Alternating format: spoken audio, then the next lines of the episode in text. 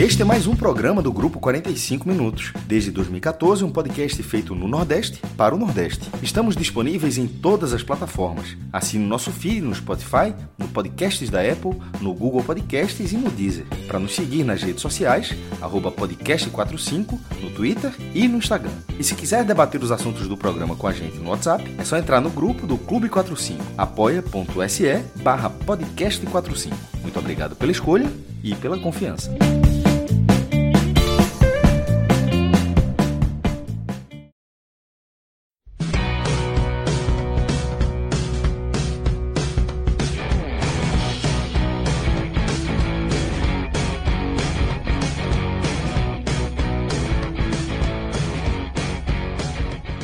Fala galera, estamos ao vivo aqui nos canais do grupo 45 Minutos. Eu sou Celso Shigami e já estou aqui com Cauê Diniz, com Thiago Minhoca e com Luca Laprovítera. A gente está dando sequência aí à nossa cobertura é, do futebol aqui na Terrinha, né? Aqui das equipes da região Nordeste. E hoje a gente vai ter duas partidas no foco aí dos nossos analistas. Estou abrindo essa, esse programa com o Cauê Diniz, como eu falei, Thiago Minhoca e Luca Laprovítera, e na sequência ganharemos também a companhia do meu querido Clauber Santana. Isso porque a gente vai abrir o programa falando da derrota do Fortaleza diante do Cerro Portenho, jogo que rolou no Castelão, tá? 1 a 0 é, num jogo em que o Fortaleza é, desperdiçou cobrança de pênalti com o Galhardo, mas que é, efetivamente não pode se lamentar, né? Não pode dizer que 1 a 0 foi um placar injusto. É isso que eu quero dizer. Se lamentar, obviamente, que pode e deve, né? Uma derrota em casa, primeira ainda nessa edição, edição da Libertadores, mas de toda forma coloca aí é, um, um obstáculo significativo diante do time de Voivoda para o jogo da volta. Jogo dessa terceira fase, né? A volta é quinta que vem lá é, em Assunção, tá? no estádio Laola. É, e esse vai ser o primeiro tema do nosso programa. Na sequência, a gente fala da vitória alvirrubra, 2 a 1 é, para o Náutico, né, em cima do Vila Nova, na Copa do Brasil, em uma classificação bem importante para a equipe de Dado Cavalcante. Então, vamos ter aí esses dois jogos na nossa pauta e assuntos correlatos, as coisas que forem pintando por aqui. Deixa eu logo dar um abraço do meu querido Tiago Minhoca, que inclusive, Minhoca, você acompanhou esse jogo em loco, né, lá no, no Estádio Castelão. Queria que você falasse para mim. É, primeiro, antes de tudo, havia uma expectativa, né, antes de, de a bola começar a rolar. O Fortaleza joga um futebol é, é realmente envolvente, um futebol que é, dá motivos né, para o torcedor ficar animado com um bom desempenho, com uma boa performance. Por isso eu queria que você contasse a história para mim, desde antes de a bola começar a rolar, meu irmão, e depois que a gente vá desenvolvendo, puxando esse fio da meada para entender o que é que aconteceu no Castelão. Pois é, boa noite, Celso, Luca, Cauê, galera que está acompanhando. É, Celso, eu diria que, de uma certa maneira, é, o futebol ele não é perene. Né? O, acho que o sucesso do Fortaleza dos últimos anos é, o Marcelo Paz menciona isso, acho que até de maneira mais consciente, né? Ele menciona que tudo que está escrito antes é, é o que já aconteceu, né? É claro que a partir do momento que você vai evoluindo, você também vai ganhando mais responsabilidades, né? Já diria tio Ben lá no, no Homem-Aranha, né? E o Fortaleza, né, nesse sucesso que ele conquistou nesses anos, ele acaba sendo mais respeitado, ele acaba sendo mais cogitado, né? Então, pô, Fortaleza hoje você vai enfrentar uma equipe que a gente até colocou, né, o favorito a ganhar a Copa, é, Copa do Nordeste, o pentacampeonato. Mas perceba, tudo isso porque o Fortaleza hoje ele chegou nesse status. A partir do momento que você chega nesse status, você precisa fazer do status uma realidade. O Fortaleza conseguiu, do ano, do ano passado para esse, manter o treinador, que era algo muito difícil. Se a gente olha todo o contexto histórico né, do futebol, um treinador que faz o sucesso como fez o Voivoda em duas temporadas, como ele fez, e continuar para o ano seguinte, é um grande feito do trabalho que o Fortaleza está exercendo. E principalmente, né, tem o lado do Voivoda, que é um cara que acredita muito nesse projeto do Fortaleza. E o Fortaleza reforçou com muita qualidade o seu time. E aí é onde entra, Celso, o momento de você perceber uma, um status estabelecido e um desempenho praticado. Você falou a palavra aí, Fortaleza a gente conhece muito bem um time envolvente. Mas esse mesmo Fortaleza, até mesmo em 2021, quando foi quarto colocado, até mesmo no ano passado, que conseguiu aquela recuperação do segundo turno, não era que era, aliás, nenhum time de futebol consegue manter sempre uma alta performance, né? E aí vai depender muito da de você entender o momento de cada jogador. E deu para ver hoje no jogo da Arena Castelão jogadores importantes jogando abaixo do que se espera desses jogadores. E aí é onde você precisa ser rápido, né? O Voivoda, por exemplo, no ano passado, eu e o Luca a gente mencionava, alguns jogadores estavam abaixo. O Tite, por exemplo, é um jogador que a gente falava muito e se, seguia como titular, e errando, e errando, e errando, e seguia como titular. Então, às vezes, nesse começo de temporada, e aconteceu com o Fortaleza no começo da temporada passada, o Fortaleza não dava margem de você dizer, opa, esse aí a gente sabe que vai sobrar. O Fortaleza ele tinha esse status no ano passado, mas é bom lembrar como ele ganha a final da Copa do Nordeste, como ele, ele, passa também né, pra, da semifinal para a final da Copa do Nordeste, eliminando o Náutico, a semifinal contra, contra a equipe do Ferroviário no Campeonato Cearense. Então não tinha jogo que o Fortaleza, com o status que tinha no ano passado, ele sobrava, entendeu? E mais ainda com o elenco que ele montou esse ano, que esse é bem melhor do que o do ano passado e melhor ainda do que o de 2021, a gente não olha ainda, pelo menos eu da minha parte, esse time de 2023 predominante. Sabe aquela coisa de você olhar, caramba, o Fortaleza joga de tal maneira que, cara, é ali o detalhe. E eu, eu vejo que aí para talvez não vou, não vou me estender tanto, certo? Mas nesse meu primeiro comentário, eu fiz um comentário na rádio, não participei aqui no, no, dia da live, né, da vitória sobre o Bahia. Eu cheguei a pontuar problemas que o Fortaleza teve naquele jogo. E alguns torcedores até mencionaram, tipo, que eu estava exagerando na crítica, ou como é que assim o time ganhou 3 a 0 como, como pode ter algo errado? E teve coisas erradas. E, aliás, eu acho que ainda está tendo coisas erradas do Fortaleza, né, do sistema defensivo, alguns jogadores abaixo. Então, acho que nesse aspecto, Celso, só o status que o Fortaleza alcançou não o garante, e principalmente contra o adversário que tem, acho que é 34 participações de Libertadores, Cerro Portenho, e o Cerro Portenho entrou para jogar 44. 44. 44 participações contra a segunda do Fortaleza, entendeu? E eu que estava lá no, no, no, estádio, né? A torcida fez uma festa bonita e tudo mais. É, o acesso para ir na Castelão, 7 horas da noite, é totalmente inviável. E para quem mora aqui, eu moro próximo. Horário ridículo, né, velho? Não, o horário é péssimo. Aqui não tem metrô, não, enfim, é tudo dificulta. E ainda mais, só para é, piorar mais a situação, uma das vias de acesso está tendo uma obra de mais de ano. E o que era para ser duas, três faixas se torna uma faixa só e vira o caos que é para entrar. Então, deu um pouco mais de 10 mil pessoas. Ainda bem, ainda bem que em Fortaleza tem muitas opções né, de estádio para você mandar os jogos do, do futebol que vive a sua era de ouro, né? Ainda bem que tem é. outros cinco estádios, né? E que não é uma preocupação esse problema aí é. de acesso no Castelão, né? É, o, o, problema todo é. E olha que assim, o Castelão, olha aí, a gata do. O gato, né? Do Luca, nunca sei se é gato ou gato. é a Matilda, é a Matilda. É a Matilda, é a Matilda, é a Matilda. Aí, ó. ela, ela derrubou das coisas aqui, é, ó. Ela simplesmente, simplesmente ela Tentou se jogar aí. Mas em todo caso, voltando à, análise, é, esse meu primeiro comentário, Celso, o, o, Fortaleza fez uma festa muito bonita, né? O seu torcedor fez ali, não deu para no primeiro momento ali, né? Muita gente chegou durante com a bola rolando, mas cantou o na capela, tal qual na semana passada, que foi um momento muito bonito. E, obviamente, né, todo esse esse entusiasmo do torcedor não foi correspondido pelo que o time apresentou em campo. Então, Fortaleza saiu com essa derrota, apresentando muitas falhas, eu diria, né, durante o jogo, tanto na escolha é, do time. Eu, eu entendo que o Voivoda quis repetir o time contra o Maldonado, mas eu acho que algumas coisas deveriam ter sido mudadas. E também por algumas ausências importantes, né? Você não tinha o Dudu na lateral direita, é, só tinha o Pacheco de, de lateral esquerdo, e aí você tinha que mudar depois o formato do jogo. Então, no geral, eu acho que o Fortaleza ele fez uma apresentação muito ruim e que pode, claro, não está nada definido, mas que deixa a situação mais complicada. Né? Você tem que buscar o resultado no Paraguai contra o adversário que conhece muito essa competição. E nos 90 minutos, Celso, deu para ver claramente que era uma equipe de Libertadores jogando, que no caso era o Cerro Portenho, contra uma equipe ainda que ainda não entende, sabe, o acelerar, desacelerar, a Catim, cara, é impressionante como, sabe, o Cerro é aquele time de Libertadores. Catimba, para. Teve um, e aí, vou só explicar, porque eu não vou entrar no jogo.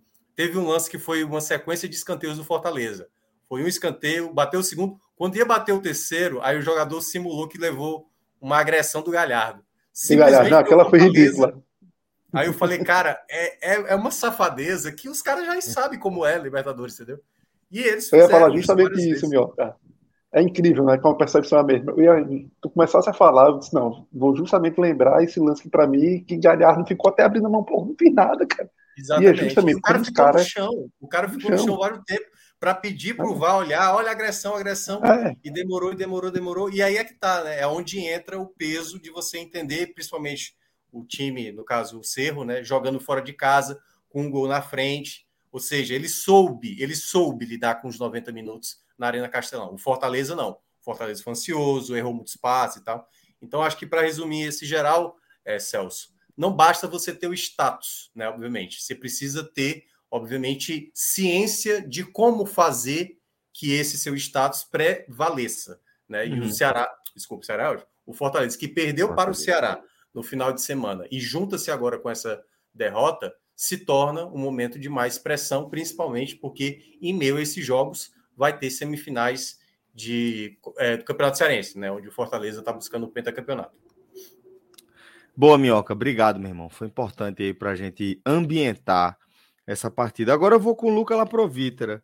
É, Luca, eu queria que você contasse para a gente o que é que aconteceu, o que é que não funcionou com o time de Voivoda, porque o fato é que, apesar de o Fortaleza é, ter desperdiçado a, a, a, grande chance do jogo, né, enquanto ainda estava 0 a 0 naquele pênalti de Galhardo, por sinal, um pênalti bem marcado, né, tem um calço ali no pé esquerdo, mas é, Galhardo desperdiça o pênalti, né? Aquele pênalti de segurança, uma hora é, acaba encontrando, né? Um goleiro que fica. E foi isso que, que aconteceu com o Galhardo. Bateu o pênalti de segurança, parou no goleiro, mas apesar de ter sido do Fortaleza a grande chance até então, é, o fato é que o Cerro estava mais confortável, meu ver, já ali naquele começo da partida, né?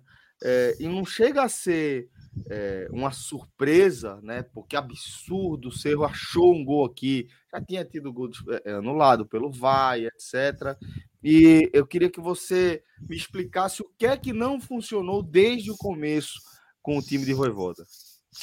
A gata já queria vir para cá de novo aqui, já proibi. É, tá revoltada com a derrota. Não, tá revoltada. É, eu acho que a gente viu hoje, né, Celso? Boa noite a todos, né? A gente viu hoje é, diferença de. É aquela questão. Quando, a gente, quando eu comentei o jogo do Ceará, eu comentei que um time sentiu o jogo e o outro não.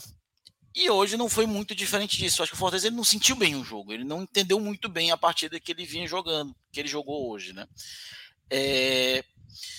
E é muito fácil falar, não entendeu porque perdeu. E acontece. Por exemplo, contra o Maldonado entendeu o jogo que jogou. Entendeu? Entendeu o que tinha que fazer.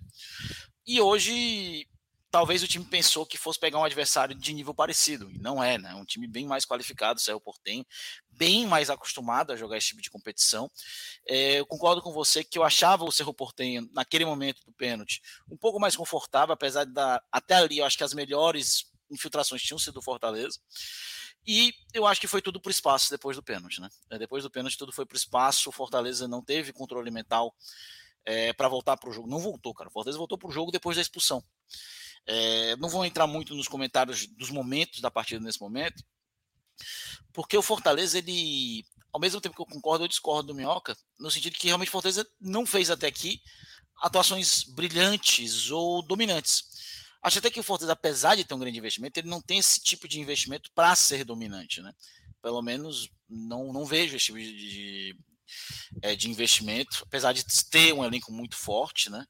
É, eu vejo que o Fortaleza ele não é um time que vai ser dominante. Ele, pelo menos na região Nordeste, pelo menos com os adversários que ele enfrenta, até pela forma que ele vem lidando com os jogos. Né? Muito, se a gente for pegar, por exemplo, a Copa do Nordeste, o João Ricardo jogou quase tanto contra o, Fernando Miguel. Na verdade, o Fortaleza jogou mais com o time reserva na Copa do Nordeste do que com o time titular. Né? É, o Fortaleza teve bons momentos na temporada contra o Bahia, teve bons momentos contra o Maldonado, fez uma boa partida com o time reserva contra o CSA, teve ali seus bons momentos. Né? Eu até citei o jogo contra o Atlético Cearense, que deu uma, o pessoal achou graça na, na, outra vez, mas realmente foi ali, fez o que se espera do Fortaleza, fez 6 a 1 né? É, fez o que se espera de um time do investimento do Fortaleza em muitos momentos como esse. É, o Atlético, Paranaense, Atlético Cearense, que até ano passado era um time que estava na Série C, né, acabou sendo rebaixado na última rodada, precisava vencer o Confiança fora, acabou perdendo. É, mas teve ali. Eu acho que o Fortaleza ele não joga bem como em momentos de 2022 e 2021, mas ele não joga mal como jogava um ano atrás. Né? É, ele tem mais cara de time. E às vezes a gente olha, a gente, às vezes eu, eu tenho que fazer aqui um comentário de cobrança de um nível, de um desenvolvimento e eu também tenho que lembrar que a gente tá a vai completar semana que vem, daqui a sete dias, dois meses de temporada, né? De jogos na temporada. E o Fortaleza vai, sei lá, pro jogo número 15 na temporada, no, na semana que vem, 16. É, não tem muito tempo, né? De estar tá fazendo as coisas. A gente tá testando. O Fortaleza montou um elenco, entendeu essa temporada de montar um elenco maior, justamente para estar tá rodando. Então, eu já meio que entendi que nesse primeiro momento o Fortaleza ele não conseguiria ser o Fortaleza de 2022, que terminou 2022. Ele não conseguiria ser. Ele não teria tempo para isso. Ele, o Fortaleza só teve duas semanas de treinamento até a estreia. Ele ele muda muito de, de, de esquema de jogo. Ele começou hoje no aquele 4-4-2 que vira 4-3-3, que vira 4-2-3-1, terminou no 3-5-2, terminou 3-4-3 e jogou no 3-5-2. Em alguns momentos é, o Tinga bateu cabeça com o Pikachu. Acho que o Tinga atrapalhou o Pikachu dentro do jogo, por exemplo, em muitos momentos, é, dentro do posicionamento afobado dele dentro de campo. Vou comentar mais depois sobre isso é, nos destaques. Então, é uma questão. A gente tem que cobrar realmente uma postura do Fortaleza. E eu acho que a minha principal cobrança da postura do Fortaleza hoje é psicológica, do que realmente em outros aspectos. Claro, o Fortaleza continua com jogada aérea muito ruim, hoje. Cara, eu, eu, não vou mentir, eu conto nos dedos às vezes que o Fortaleza ganhou uma bola por cima hoje. Nos dedos. Por exemplo, é, e não é de hoje, tá? Não é de hoje. O Bahia não tem uma jogada aérea boa e o Fortaleza penou com isso, apesar do gol do Benevenuto. É, em alguns momentos. O, o, Ceará vem sendo muito criticado na jogada aérea defensiva. É, e no jogo passado, no clássico, né? Antes do jogo, Fortaleza não teve com exceção de dois lances com o Benevenuto, não teve nenhum momento ali uma jogada aérea de realmente perigo. Se não tem o Benevenuto, não tem jogada aérea. Fortaleza, na verdade é essa. É, e hoje, as jogadas de maior perigo foram jogadas aéreas. Né? O, o Porteño ganhava todas defensivo, contra o Fortaleza, todas. É, então, existem essas falhas existem essas falhas que têm que ser corrigidas. Alguns jogadores estão abaixo, a gente tem que falar de alguns jogadores que estão abaixo. E não é de hoje. É, o Tinga está muito abaixo. Por exemplo, o Pikachu é um jogador que eu não vou conseguir criticar o Pikachu hoje, porque eu critico, o Pikachu foi enforcado, não pela marcação do Cerro Portenho, pelo Tinga. O próprio jogador do Fortaleza enforcou o jogador do Fortaleza, porque ele estava ocupando espaço que ele não deveria estar ocupando por pura afobação. Então o Fortaleza ele jogou hoje como se ele tivesse fazendo o jogo mais importante da vida dele. E foi muito diferente, por exemplo, de vários jogos que o Fortaleza jogava com o fantasma do rebaixamento aqui ano passado, e ele não teve o comportamento afobado que ele teve hoje. E isso me chama muita atenção. Eu acho que essa questão psicológica do Fortaleza, é, como um todo, né, eu acho até um pouco surreal as vaias da torcida após um jogo como hoje, acho muito surreal, acho que é uma cobrança totalmente exagerada. Eu sei que tem a questão de ter jogado com o time reserva contra o Ceará, acho que o torcedor nem sempre entende, mas para o planejamento da temporada foi necessário. É... Eu acho que todo mundo tem que pensar um pouco nesse momento, né? Dar uma olhada para trás, dar um passinho para trás e pensar, pô, o que é que a gente está fazendo? Como é que a gente está se portando em campo? É, e isso tem que ser consertado. É, não só de hoje, houveram outros momentos que o Fortaleza não conseguiu reagir dentro do jogo, contra o, contra o, contra o ABC, os dois jogos contra o Ceará, é, contra o Maldonado, o Fortaleza não conseguiu reagir, e ainda bem que não saiu perdendo. Hoje foi novamente dessa forma. É, contra o Barbário, o Fortaleza teve muita dificuldade em reagir depois de ter levado o gol. Então, o Fortaleza ele precisa urgentemente consertar esse tipo de situação essa temporada. Não só pelos jogos da Libertadores, que se for eliminado quinta-feira, tudo bem, o Fortaleza cumpriu o dever dele. Todo mundo quer ir para a fase de grupos da Libertadores, quer, mas o Fortaleza cumpriu o dever dele. Mas para os outros objetivos da temporada, uma, um final de Copa do Nordeste, um pentacampeonato cearense, onde Fortaleza ele não vou dizer que ele tem obrigação, mas ele é talvez um principal protagonista pelo investimento que ele fez dentro da temporada. Então, isso tem que ser consertado dentro desses primeiros objetivos dentro do ano. E até porque o Fortaleza, na terceira fase da Copa do Brasil, pode ter um time muito enjoado pela frente. É, então, o Fortaleza ele tem que estar tá, é, com o olho aberto né, nesse tipo de situação. Tá contigo, Celso. Boa, Luca. É, daqui a pouco eu vou com você. Eu quero saber, é, a partir do que eu tenho ouvido aí de Luca, de, de Minhoca, sobre esse início de temporada.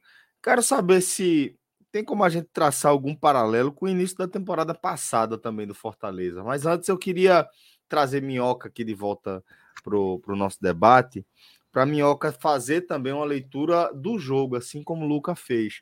Uhum. É, Minhoca, queria também que você trouxesse para a gente a sua visão, né? O que é que não funcionou né, nessa noite no Castelão, que, ao meu ver, foi uma noite onde realmente o Fortaleza. É, não sei se ele sentiu. Não é, não é que ele sentiu o adversário ou a importância do jogo, não é exatamente isso. Mas eu acho que o, o Fortaleza sentiu o clima do jogo, de certa forma, e é, para mim, nitidamente, sente bastante o pênalti desperdiçado. Mas eu queria que você desdobrasse um pouquinho mais essa, essa história desse jogo para gente. É, Aí são a, a, aqueles, aqueles cuidados que a gente tem que ter na hora da análise, né? Porque de uma certa forma aconteceu isso que você mencionou. Ah, o Fortaleza perde o pênalti, depois meio que se perde durante o jogo. É uma, é uma das, das explicações. Mas o futebol ele, é, ele tem várias coisas, né? Assim, que eu acho que o que o Luca mencionou, eu tenho, eu tendo a confirmar assim é, do que ele do que ele colocou. Psicologicamente, o Fortaleza ainda não não soube lidar com certas situações de jogo. E quando o, a equipe uh, do seu Portenho abriu o placar, eu fiquei imaginando uma possibilidade do Fortaleza ter mais dificuldade no jogo. Fortaleza às vezes não sabe reagir quando toma o primeiro gol, porque aí, por exemplo, o que é que é mais confortável para o Fortaleza? Quando ele faz o primeiro gol, porque aí o Fortaleza é muito bom de transição. Ele esperar um pouco o adversário, até deixa o adversário com a bola, mesmo ele sendo tecnicamente superior ao adversário. Se for um adversário mais inferior, ele deixa o adversário com a bola para ele tentar aproveitar nas jogadas de transição rápida, né? aproveitando o jogador de velocidade. Mas eu acho que o problema que teve no jogo hoje, Celso, é porque, digamos que tudo que aconteceu antes dessa partida foi se desenhando para uma montagem de time para esse jogo que, na minha avaliação, não deveria ser.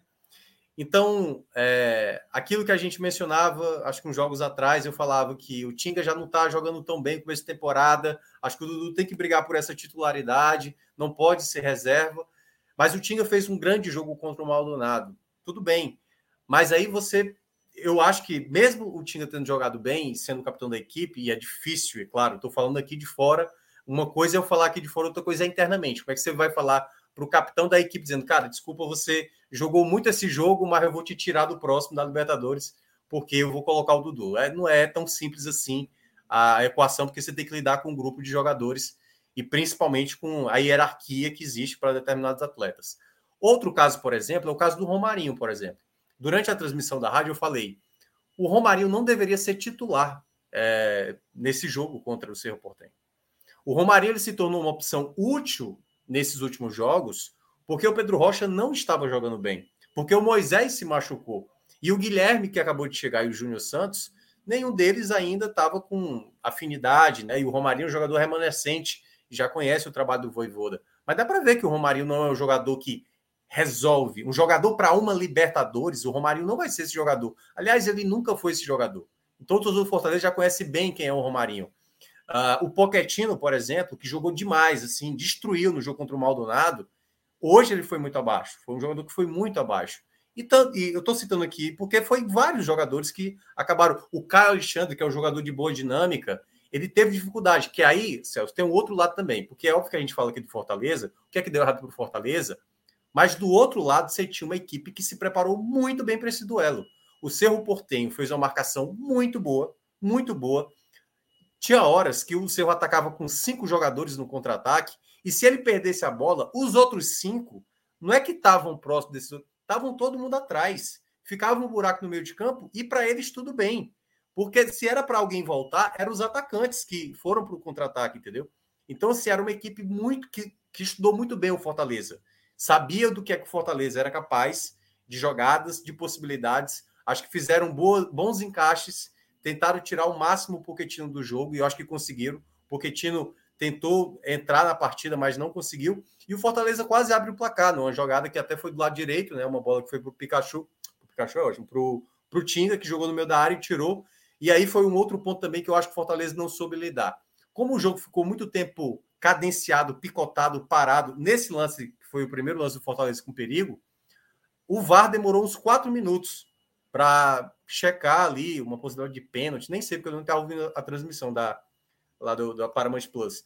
Mas demorou uns quatro minutos. E teve outros momentos também. Teve um lance que foi exatamente esse do Galhardo, demorou demais. Teve o gol também do, do próprio Cerro Porteño, demorou uma eternidade. O jogador estava claramente impedido, assim. O jogador, a, a, desculpa, foi um outro jogador, já tinha já estava 1 a 0 o segundo gol do Cerro Portenho, que tinha saído, que foi anulado. Um lance claramente que toque, o jogador está bem destacadamente assim impedido e ele demorou a dar. O próprio, o próprio lance da expulsão, que o jogador chega por cima, claramente assim, lance claro para você expulsar. Aí, no caso, não o VAR, mas o árbitro principal demorou a ficar convencido. Então, esse tipo de jogo que ficou parado, parado, parado, parado, o Fortaleza não conseguia imprimir o ritmo dele. E aí, obviamente, os jogadores não foram bem. Eu acho que o primeiro tempo do Fortaleza, acho que foi talvez assim, momentos que o Fortaleza teve algumas possibilidades. E aí o Fortaleza foi, né, eu acho que nessa chance desperdiçada pelo Galhardo, que foi a, a possibilidade de deixar o jogo psicologicamente a favor do Fortaleza, porque isso, é como eu falei, quando o Fortaleza abre o placar, ele até deixa o adversário ter a bola. E aí é onde talvez aumente até a possibilidade do Fortaleza ampliar o seu placar. E não foi isso que aconteceu. O Fortaleza saiu atrás do placar e era tudo que o Cerro queria. Então, essa foi para mim a grande dificuldade que o Fortaleza enfrentou. Na volta do intervalo, o, o próprio Voivoda sacou o Pacheco para colocar o Crispim, fez de novo ali a linha de três, né, liberando mais o Crispim, que participou muito do segundo tempo, foi um dos jogadores que mais participou. Depois veio com as trocas, trazendo o Pikachu, trazendo é, o Luceiro, por exemplo, né, tirou ali é, o Galhardo, que estava estava amarelado, né? E teve um. Os jogadores do Cerro estavam tentando tirar o Galhardo do jogo, né? Tentando cavar um segundo amarelo. E, e depois as trocas, assim, algumas não causaram muito efeito, né? A entrada. O Guilherme até entrou, conseguiu fazer algumas jogadas pela esquerda, mas sempre faltava, Celso, uma. Eu, eu acho que foi a palavra que eu usei lá na rádio no final da transmissão. Uma lucidez.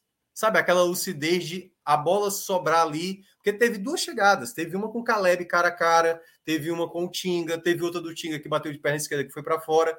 Então teve um momento que o Fortaleza poderia retomar a partida, retomar emocionalmente, porque se empata o jogo ali, faltando 15 minutos, 20 minutos ou até 10 minutos, eu não tenho dúvida que talvez o Castelão de novo ia ter um momento de ápice, até porque a torcida tentou empurrar o máximo, mas sem o time corresponder. E aí, quando vê aquela última troca, que é o torcedor, né?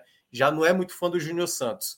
E aí, talvez o cara quisesse o Romero, o cara quisesse um outro jogador ali para ver se conseguia conseguir pelo menos o um empate. Quando entra o Júnior Santos, o torcedor, eu, eu, eu percebi assim no, no, estádio, o torcedor ficou calado, assim, aquele, aquele silêncio tipo, pô, o Júnior Santos. De água fria, né? Naquela animação, é, né? Embora eu tenha entendido o que o Voivoda quis fazer, porque assim, se ele coloca o Romero, aí a, o Romero ou o Lucero vai teria que sair, né? Então ele poderia ter colocado dois atacantes e a equipe do Cerro Portenho estava fazendo muito contra-ataque, mesmo com jogador a menos, muito perigoso. Teve um que foi praticamente já quase no final, uma jogada que foi um passe do Tinga errado. O Tinga deu a bola no pé do jogador do Maldonado e aí veio uma finalização que o Fernando Miguel só teve que fazer o golpe de vista, porque se faz ali o 2 a 0 praticamente Fortaleza dava adeus.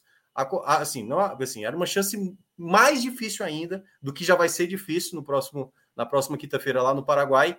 E, obviamente, eu acho que isso resultou muito, né? Um time muito falho, o time errando muito. O Pikachu entrou, ele não conseguiu também dar muita sequência das jogadas. Às vezes, Fortaleza tentava mais alçar a bola e aí não dava certo. Então, na soma geral, acho que algumas coisas o Fortaleza não foi bem tecnicamente, algumas coisas foi mal taticamente e outras escolhas eu acho que o Voivoda também não não foi tão bem. O Poquetino, por exemplo, é um jogador que eu acho que tem muita qualidade, talvez ele insistiu até demais no Poquetino. Eu teria o sacado na, naquele momento, porque eu acho que ele já teve muitos momentos que o Poquetino queria resolver sozinho, que ele pegava a bola, quatro jogadores no lugar de soltar a bola, queria fazer jogada individual, perdia, gerava o contra-ataque. Então isso foi insistente, sabe, Celso? É aquela coisa, a jogada vai sair, aí não sai por quê? Porque o jogador está segurando a bola, não trabalha com, com o companheiro e gera um contra-ataque. Então a tônica que eu senti lá na Arena Castelão foi, foi muito isso. O Fortaleza não se entendendo né, de maneira coletiva e por isso que custou a derrota.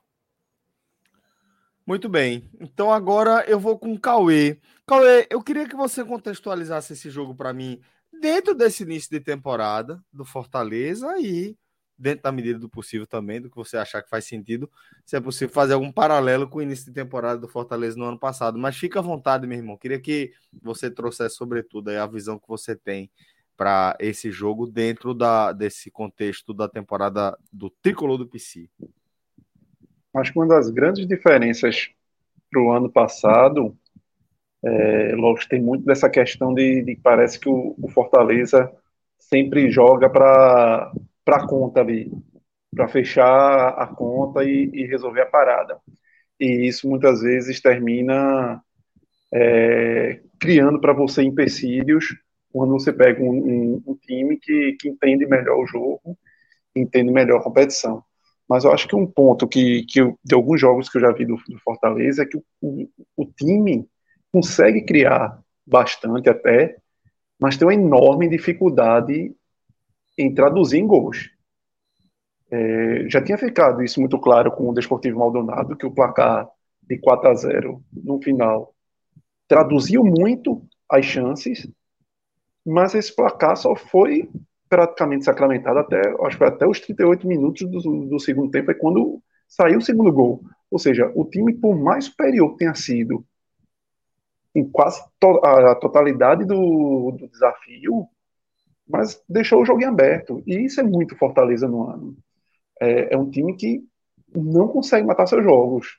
É um time que cria as oportunidades, mesmo diante das dificuldades dos adversários, e não consegue matar. E aí, quando você tem ali na, na, no Galhardo aquela possibilidade de, de fazer um a zero, e de melhorar ainda mais, de colocar ainda mais na zona de conforto que o Fortaleza gosta, que é esperar, pra, esperar o outro time para roubar e sair na transição rápida, ali foi totalmente o banho de água fria e também já foi o, o, a virada de quando o Cerro começa também a entender melhor o jogo e a ter a possibilidade de também fazer o gol. Tanto que teve o gol lá em, em impedimento, que já foi um, um cartão de visitas do que poderia ocorrer, e mais à frente vem as, a, as dificuldades que, mais uma vez, o Fortaleza demonstra, e que não é de hoje, aí sim é algo que já é um espelho de 2022, que é a dificuldade da bola aérea defensiva. Ofensivamente, era um time que no ano passado conseguia ser forte nessa bola aérea, mas esse ano tem dificuldades como já se tinha ano passado. E, e se coloca num, num cenário bastante difícil do que vem por aí. Porque vai pegar um cerro em casa, no Paraguai, e pode ter certeza que a cera que, ele que eles fizeram hoje vai ser 5, foi 5% do que vai acontecer lá. 5%. Porque lá o jogo é outro.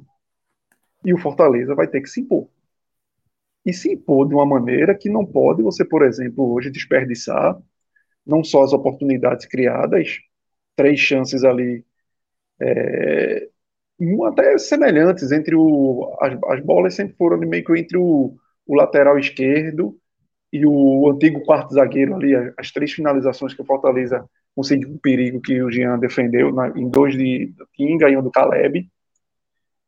Mas o Fortaleza vai ter que não dar certos apagões que depois das modificações, a partir ali dos 30 minutos, as últimas as modificações quando, entra, quando entrou o trio, né, Luceiro, Pikachu e Guilherme aos 23, ainda teve alguma resposta inicial, mas logo depois o, o, o Cerro conseguiu entender a partida. E depois dos 30, se você for ver, praticamente não teve mais jogo em prol do Fortaleza, de criação de jogadas. Então foram 15 minutos, mas eu acho que foram 7 de acréscimos, que praticamente quem chegou mais perto de balançar as redes foi o próprio Cerro. Na bola que Minhoca lembrou aí, Bobadilha, e o Cerro fez uma linha de passe ali na defesa do, do Fortaleza. Que ele dá aquela atacada de sinuca, que muito pouco ali. O Fernando Miguel só fez torcer com os olhos. Então, o Fortaleza, que é um time que consegue, é, que é até impressionante isso, o como Voivoda modifica o time dentro de campo, na forma de jogar, sem precisar mexer nos jogadores, e muitas das vezes encontra essas respostas, porque é difícil também para o adversário se reconstruir defensivamente, mas você não pode sair perdendo essas oportunidades, porque os encaixes depois vão acontecendo, por mais lento que seja, e os castigos existem. E o Fortaleza, pelo investimento que fez, e aí é o, é o olhar de fora, né? o olhar do cearense aí, como o Luca colocou, que meio que a conta do Fortaleza do ano em relação à, à competição internacional, de alguma forma, já está equacionada. Mas, para quem vê de fora, a expectativa era que o Fortaleza, por mais que pegue uma equipe calejada, como o Cerro Portenho, uma equipe que tem um Aquino, que tem um, um Schuren, são caras rodados. A expectativa minha era de que o Fortaleza passasse e chegasse à fase de grupos. Então, e eu ainda acredito que dá. Porque bola por bola, eu acho que o time Fortaleza é superior do Cerro. Agora precisa ter esse entendimento do jogo, precisa suportar a pressão que vai vir da arquibancada, que vai ser é totalmente diferente. O jogo do Paraguai é encardido demais. E os caras muito mais do que tecnicamente, os caras jogam muito no coração, na raça e na força. Então, é algo que o Fortaleza precisa entender e Voivoda, até pelo por já compreender muito o futebol sul-americano, sabe muito bem disso. Mas o Fortaleza vai ter que realmente saber guerrear, mas tem totais condições, apesar de todas as dificuldades, mas de sair com essa essa classificação, algo que fez ano passado. Tudo bem que o, jogo contra o Colo-Colo lá teve um contexto diferente de em relação à torcida, mas o Fortaleza conseguiu arrancar suas classificações fora de casa. Então é, é reeditar esses bons jogos fora de casa e conseguir essa classificação que para mim é totalmente plausível e na minha cabeça esperada, não era uma conta, para mim, essa conta é, de ah, parou no, no, cerro, tá beleza, porque vai para Sul-Americana. Não. Eu acho que os hum. clubes brasileiros, de alguma forma, é, pela disparidade econômica que hoje existe, tem um pouquinho de, de peso de, de, se classificar. É, aliás, só para ajudar aí nessa análise do Cauê, a última vez que a gente teve os dois representantes brasileiros né, disputando essa fase antes da fase de grupos, né, a fase 2, a fase 3, passando foi em 2017. Deixa eu até dar uma olhada aqui quais foram as equipes. Foram Atlético Paranaense. Ano passado não passaram os dois, não? Não, o Fluminense. Fluminense foi lembrado pelo Olímpia, é verdade. É, caiu. Em 2018, quem caiu foi a Chape. Em 2019 foi o São Paulo. Em 2020 foi o Corinthians. Em 2021 foi o Grêmio. E no ano passado foi exatamente o Fluminense. E perceba. Vamos, é, um time do G12 caindo, né? Os Atlético Mineiro é, Mas assim, é, é, até mesmo, é, é até mesmo para, às vezes, muitas vezes o pessoal fala assim: ah, são muitas equipes brasileiras na Libertadores. Sempre o pessoal achando, às vezes, que até porque as últimas finais foram sempre finais brasileiras, o futebol brasileiro é o futebol mais forte aqui da América do Sul, não tenho dúvida, certo? Mas nem sempre, por exemplo, Fortaleza fez uma campanha de recuperação no segundo turno, né? Fez um turno absurdo, um segundo turno absurdo no ano passado. Mas às vezes muitas equipes que chegam nessa fase, elas não estão totalmente prontas, né? O Fluminense, por exemplo, ele cai na Libertadores, vai para a Sul-Americana, ele não passa para a fase é, de oitava de final da Sul-Americana, ele cai na fase de grupos e depois ele consegue fazer né, uma boa Série A. E aí é às vezes é onde entra isso. Quem pega essa, esses primeiros jogos, por exemplo, o Flamengo, que está mal para caramba. Se o Flamengo disputasse hoje uma fase anterior à fase de grupos, será que o Flamengo não correria um risco de deixar escapar? O próprio Atlético Mineiro, né? Que empatou com 0 a 0 lá com cara bobo no primeiro jogo, e muita gente já criticando. Então, assim, o futebol brasileiro, eu concordo com o Cauê, ele é o melhor aqui da América do Sul, mas para algumas situações, principalmente de começo de temporada, é, é uma, uma, coisa que o Fred falou uma vez. Ah, nesse começo é natural achar que o Ferroviário vai conseguir fazer um bom resultado contra um Bahia, né, o empate contra o Bahia na Arena Fute Nova.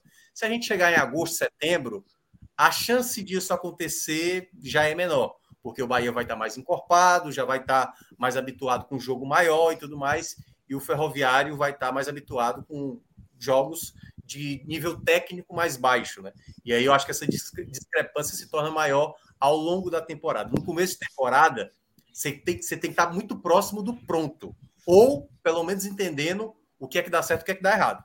Porque se você ainda está meio oscilante, o que, o que a gente mencionou aqui, né? Chances desperdiçadas, o que o Luca mencionou, psicologicamente não está conectado com o jogo, abre margem para o que aconteceu hoje, a derrota na Arena Castelão.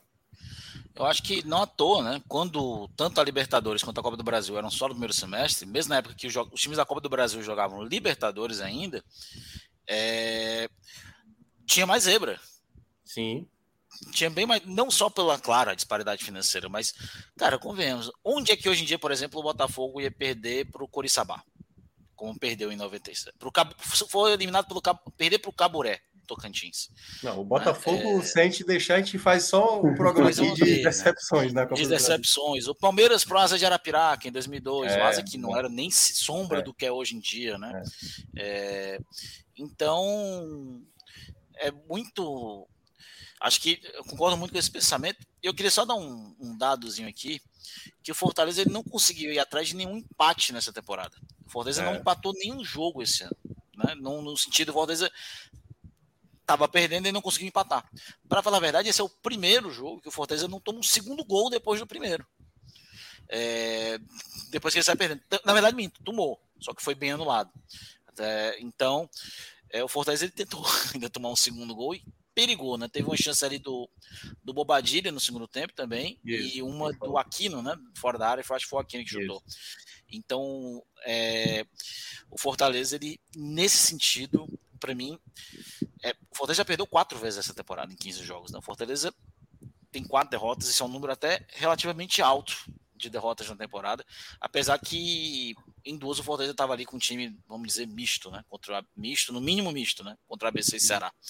Mas ainda é um número relativamente alto.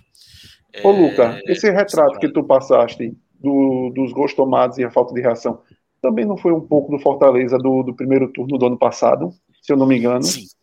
Era, na verdade, é, eu me lembro bem disso. É, na, na verdade, do ano passado, que era recorrente, e o torcedor do Fortaleza, quando chegava numa certa situação do jogo, já sabia o que, é que ia acontecer, era o jogo vai acabar, estamos com a vitória, aí tomava o empate. estamos empate, com, com, com o empate, se tornava derrota. O caso do Atlético Mineiro foi até pior. Estamos ganhando de 2 a 0 Perdeu de 3 a 2 Vamos a virada em 3 a 2 Vamos a virar 3 a 2 Eu acho que se a gente olhar assim, friamente, é, parece, parece mesmo. Mas eu acho que ano passado era muito pela falta de opção, sabe, Cauê? É, também acho. Sim, sim. É, o Fortaleza ele precisava tirar, por exemplo, o Moisés e entrava o Igor Torres, que está hoje ali, estava no, no Atlético Goianiense, que lesionou, não está jogando, mas entrava o Igor Torres, era o Matheus Vargas. Que não, hoje, é, hoje é, muito mais encorpado. Hoje é, é muito então, mais encorpado, não é nem. Hoje é, é mais encorpado. Então era um time muito. Cara, o Fortaleza foi para Libertadores com o Matheus Jussa, Matheus Vargas e Igor Torres como uma opção de banco. E entrando em mata-mata de Libertadores. Robson. Isso é né? inadmissível. Robson, É. que apesar de teve alguns bons momentos, né? Sim, mas. Então, é, o Fortaleza, ele. Não era que ele não conseguia. Ele não tinha força, né? ele não tinha time para isso. Né? Ele não tinha time. Hoje ele tem. O Fortaleza hoje entrou o Luceiro, entrou o Guilherme, que vem entrando bem, entrou o Iago Pikachu. É, entraram Caleb bons titular, jogadores. né? Caleb, e- É. E eu acho até que Caleb jogou bem. Acho até Também, Caleb, um também acho, poucos que também jogou bem. Que, que... Vamos entrar nos destaques, então. Mas, mas rapidinho, Celso, rapidinho, rapidinho, que eu acho tá que esse é um debate. mesmo, velho. Que é isso. Mas é, não, mas, é, é, é, mas, mas um ponto muito importante, esse nosso debate aqui é, é aquele debate que daria horas para a gente comentar sobre, sobre isso. Porque tem a questão, o próprio Fortaleza, ele usou isso nas duas últimas temporadas, gente. A gente não pode esquecer. O Fortaleza não era um dos maiores orçamentos do Brasil. Para bater numa quarta colocação de Série A, como ele conseguiu, meu Isso. amigo, era, é muito trabalho. E perceba, por que, que o Fortaleza conseguiu a recuperação do ano passado? Porque conseguiu na janela, claro, saiu da Libertadores, veio uma janela fundamental para melhorar a equipe e os encaixes foram muito rápidos. O Brito chega, encaixa. O Galhardo chega, começa a resolver. É, que mais? O Sacha Alexandre entra, Lucas Sacha. é, resolve, entendeu? Perceba. A lógica não é essa no futebol brasileiro. Não é você trazer oito contratações e seis delas simplesmente encaixar no time titular, entendeu? Não, Lembra não é até, essa. Minhoca, que Fred colocou, será que vale a pena o Fortaleza gastar É, no cenário que o Fortaleza estava, lembra? Vários torcedores imaginaram isso. Pô, é melhor a gente segurar aqui o dinheiro, porque no próximo ano a gente faz um bom time de Série B e volta. E o investimento deu muito certo. O time foi bater de novo na Libertadores. Mas perceba, o que é o grande diferencial disso? É se entender, primeiro, como time, como time, que eu ainda acho que o Fortaleza não se entendeu como time, ainda tem é, mecanismos, entendeu? De movimentação, de passe. Deu para ver hoje, eu não sei se vocês repararam na transmissão, o Voivoda ficou muito irritado, muito irritado. Eu acho que ele não Ele foi gostou do direto pro. Ele foi Teve direto uma pro hora, teve uma hora que teve o, o lateral do Tinga e o time tava sem se mexer em campo. O Voivoda odeia. Para quem lembra do gol contra o Internacional em 2021, que é um gol que é todo mundo se movimentando ali na hora do lateral e o Tinga, o Pikachu recebe a bola para fazer o gol contra o Inter, não deu para ver isso em campo, entendeu? Era um time muito, sabe, apático, um time que não estava conectado com o jogo. É como disse o Luca, não sentia o jogo, sabe, o momento de, de viver aquele jogo. E eu acho que essa foi a grande questão. Então, quando o Fortaleza não entender ele como time, o tamanho dele e, ao mesmo tempo, dependendo do contexto, a responsabilidade dele e o que ele pode oferecer, obviamente, contra o adversário mais qualificado ou contra um adversário menos qualificado, aí ele vai estar ainda com essa oscilação, com essa oscilação. É como o Cauê mencionou. Como time, comparar, se você olha, você vai, quer o Marcelo Moreno, um Churim, um Galeano que tá lá, o Aquino até queria. É, mas boa parte do, do elenco do Cerro Portenho, o torcedor do Fortaleza, tipo, não, é, eu quero os que estão hoje. Mas é que tá. O que é que foi a grande diferença? Assim como foi a diferença para Fortaleza ser quarto na Série A e conquistar a vaga na Libertadores ano passado, a coletividade do time. Você pode ter o melhor elenco se você não tem um, um grupo bem harmonizado, um time titular bem estabelecido. E aí vamos ver o que é que o Voivoda vai pensar nessa semana, né? Porque enfrenta o Ferroviário no domingo e vai enfrentar depois o Cerro fora. E eu acho que tem que ter algumas mudanças desse time que vai jogar no Paraguai e também contra o próprio Ferroviário. Vai lá, Celso. Minhoca, a história poderia ser outra se o gol tivesse saído do pênalti, né? Talvez a, a gente Sim, tivesse é isso, comentando aqui Era outro. Que aí é, É, emocional. Fortaleza enredo. numa zona de conforto, né? É, e isso. talvez o, o, o Fortaleza ter Tirava aberto o 2, 3 a Cerro da zona 0. dele, né? Isso, Exato. exato. Vai lá. Tudo culpa Exato. É, deixa eu fazer uma pergunta para vocês antes da gente ir no- nos destaques. É, como é que vocês avaliam o, o cenário de jogo de volta? Qual a perspectiva de vocês diante do que vocês já, já assistiram nessa, nesses primeiros 90 minutos? Quer, quer eu começo? Olha, é, é um jogo muito difícil, Celso. É um jogo bem complicado, mas o Fortaleza, vamos, vamos ser sinceros, o Fortaleza é mais time que o Cerro Portenho, se a gente for analisar peça por peça. É, e ele vai ter que dar a vida dele no jogo lá no Paraguai. Ele vai ter que dar a vida dele. Então, é, vai ser muito difícil. O Fortaleza tem que consertar certos aspectos do jogo, inclusive, in- de forma crucial consertar a jogada aérea dele, porque lá vai ser ainda mais perigosa. Então, o Fortaleza ele tem condições de passar, ele tem condições de classificação, é, mas ele precisa entender o tipo de jogo que ele vai ter lá. Vai ser um jogo mais difícil, vai ser um jogo mais complicado. Hoje ele viu não só um adversário de juiz é, difícil, complicado, mas como viu um juiz conivente, muitas vezes, conivente mesmo. Não existe só sete minutos no segundo tempo e não existe os três minutos do primeiro tempo. Não existe, não existe mesmo. Mas deu sete, é, no, primeiro, deu sete no primeiro. Deu, deu sete, primeiro, sete, sete minutos. Não existe. Os sete, minutos do segundo tempo foram ridículos. É, sete, sete. Não existe. Foi pouco, foi pouco nos dois, para falar a verdade. É, mas é isso mesmo. É Libertadores. O Fortaleza jogou 37 minutos com a mais, cara. O Fortaleza jogou 37 minutos com uma a mais. Era a responsabilidade dele jogar ganhar. Né, nesse sentido. Jogando em casa, com o orçamento, ou ao menos empatar, né, cara? É. É, então, cara, o Fortaleza ele não pode se dar o luxo, por exemplo, de poupar contra o Ferroviário, porque é da campeonato, a torcida vai chiar. Né? Pode ali mesclar alguns jogadores que estão mais cansados, que precisam ali. Eu acho que até mudaria o esquema do, do time. Eu jogaria com três zagueiros no fim de semana. É, testaria ali, que hoje, por exemplo, o Fortaleza no melhor momento dele teve com três zagueiros. Contra o Ceará, no melhor momento dele, teve com três zagueiros. É, contra o Bahia, o momento que ele teve mais confortável foi com três zagueiros. Então, eu talvez testasse esse esquema, testasse esse esquema de novo, é, mais uma vez. Mas eu acho que o Fortaleza tem condições de virar esse resultado. Eu só peço uma coisa, eu só peço que não vá para os pênaltis, porque é, pênalti é uma coisa que eu não gosto, cara. Não gosto aliás, e o Fortaleza não é bom de pênaltis. Aliás, o, o Fortaleza ano passado, né, depois daquele gol do Pikachu que garantiu o título da Copa do Nordeste, só converteu três penalidades. Uma, a do Pikachu contra o Inter. A, que ele também perdeu do, um no mesmo jogo. É, que ele perdeu no mesmo jogo e que foi até determinante para aquela derrota. É, a do pênalti contra o Ceará na Copa do Brasil, que garantiu a classificação, jogo de ida, né, 2 a 0 E o pênalti contra o Bragantino, que naquele jogo o que o Romero também perdeu um o Romero perde e aí o, o, Pedro Rocha faz o gol. Então, assim, é um. Eu tinha alertado isso aqui, acho que no jogo passado, né? Que eu falei, Fortaleza tem que treinar a penalidade. Tem que treinar a penalidade. Porque pode ser contra o Maldonado, pode ser contra o Cerro, pode ser contra o Ferroviário, pode ser contra o adversário da Copa do Nordeste, que pode ser o Ferroviário, pode ser o CRB. Então, o Fortaleza tem que se preparar para isso. E o Fortaleza não vem bem nesse fundamento de penalidade. Sejam os goleiros, porque realmente ano passado acho que nenhum pegou, é, e também. É, o último goleiro a pegar um pênalti pelo Fortaleza foi o Felipe Alves. Pois é. E ano passado nem Max, nem Boeck, nem Fernando Miguel. Desde 2020, cara. É, ou seja, né, vai fazer três anos, né? Três anos que isso aconteceu. Então tem que se preparar para isso. É tentar fazer, e aquela coisa, essa instabilidade. É uma pena que o Fortaleza não tenha tantas opções, Celso. Porque, assim, na lógica que o Fortaleza tem que fazer, a gente poderia até falar aqui, cara, esquece o estadual, porque tudo bem, não sei o quê, não sei o quê, não sei o quê. Não sei o quê. Mas você perceba, o Ferroviário está jogando muito bem. E o Ferroviário olha para esse momento de Fortaleza, o momento é agora da gente, velho.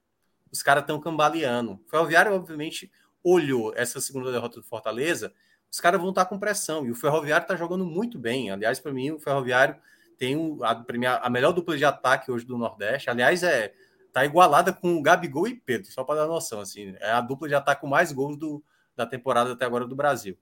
É, tem um goleiro muito bom, que é o Douglas Dias, e eu acho que eu, se eu fosse o Voivoda, eu não fazia essa como ele fez no clássico passado, de poupar. Até acho que o erro do, do jogo passado não foi nem entrar com o time em reserva, foi não saber montar um time em reserva, porque eu acho que ficou um time bem desbalanceado é, do jogo contra o Ceará.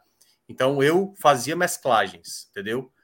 É aquela coisa. Se tivesse um jogo de Série A, se tivesse um jogo de Libertadores, fase de grupos importante, Fortaleza tem que pensar agora naquilo que é possível, né? Porque se ele não ganha do Ferroviário, Celso, olha, olha o peso de uma eliminação, né? Assim, né? De uma desclassificação para a Libertadores e para a Sul-Americana, juntar quatro jogos, entendeu? Olha o peso que vai ficar o jogo do Ferroviário da volta, entendeu?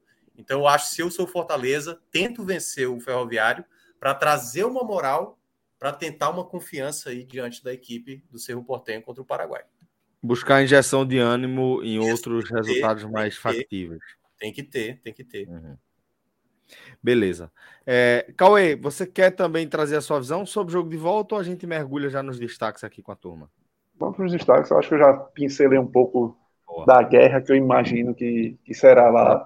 E, e, um ponto que muito fundamental que o Luca disse, a bola aérea lá. Pode ter certeza que os caras vão abusar demais dessa bola aérea lá. Isso é certo. então vamos lá, Luca. Vem aí com os destaques do Fortaleza para a gente Ih, poder. Não, destaque é destaque, pode ser positivo ou. Destaque é destaque. É, destaque é destaque. Não precisa Cara, ser três, não, pode ser um só. Cara, é positivo. Tiveram três destaques positivos. Eu não vou mentir, não. Tiveram, tiveram sim três destaques positivos. É, o primeiro, o terceiro, ali, muito pela falta de opção, para mim, foi o Guilherme. É, eu acho que ele deu uma dinâmica interessante, ele criou algumas jogadas pelo lado esquerdo. É, gostei dele, venho gostando dele entrando no jogo. Ele é um jogador bom, assim, interessante para entrar no segundo tempo. Não acho que seja para ser titular, mas ele vem entrando bem, vem dando ritmo interessante quando entra, e hoje também foi isso, né?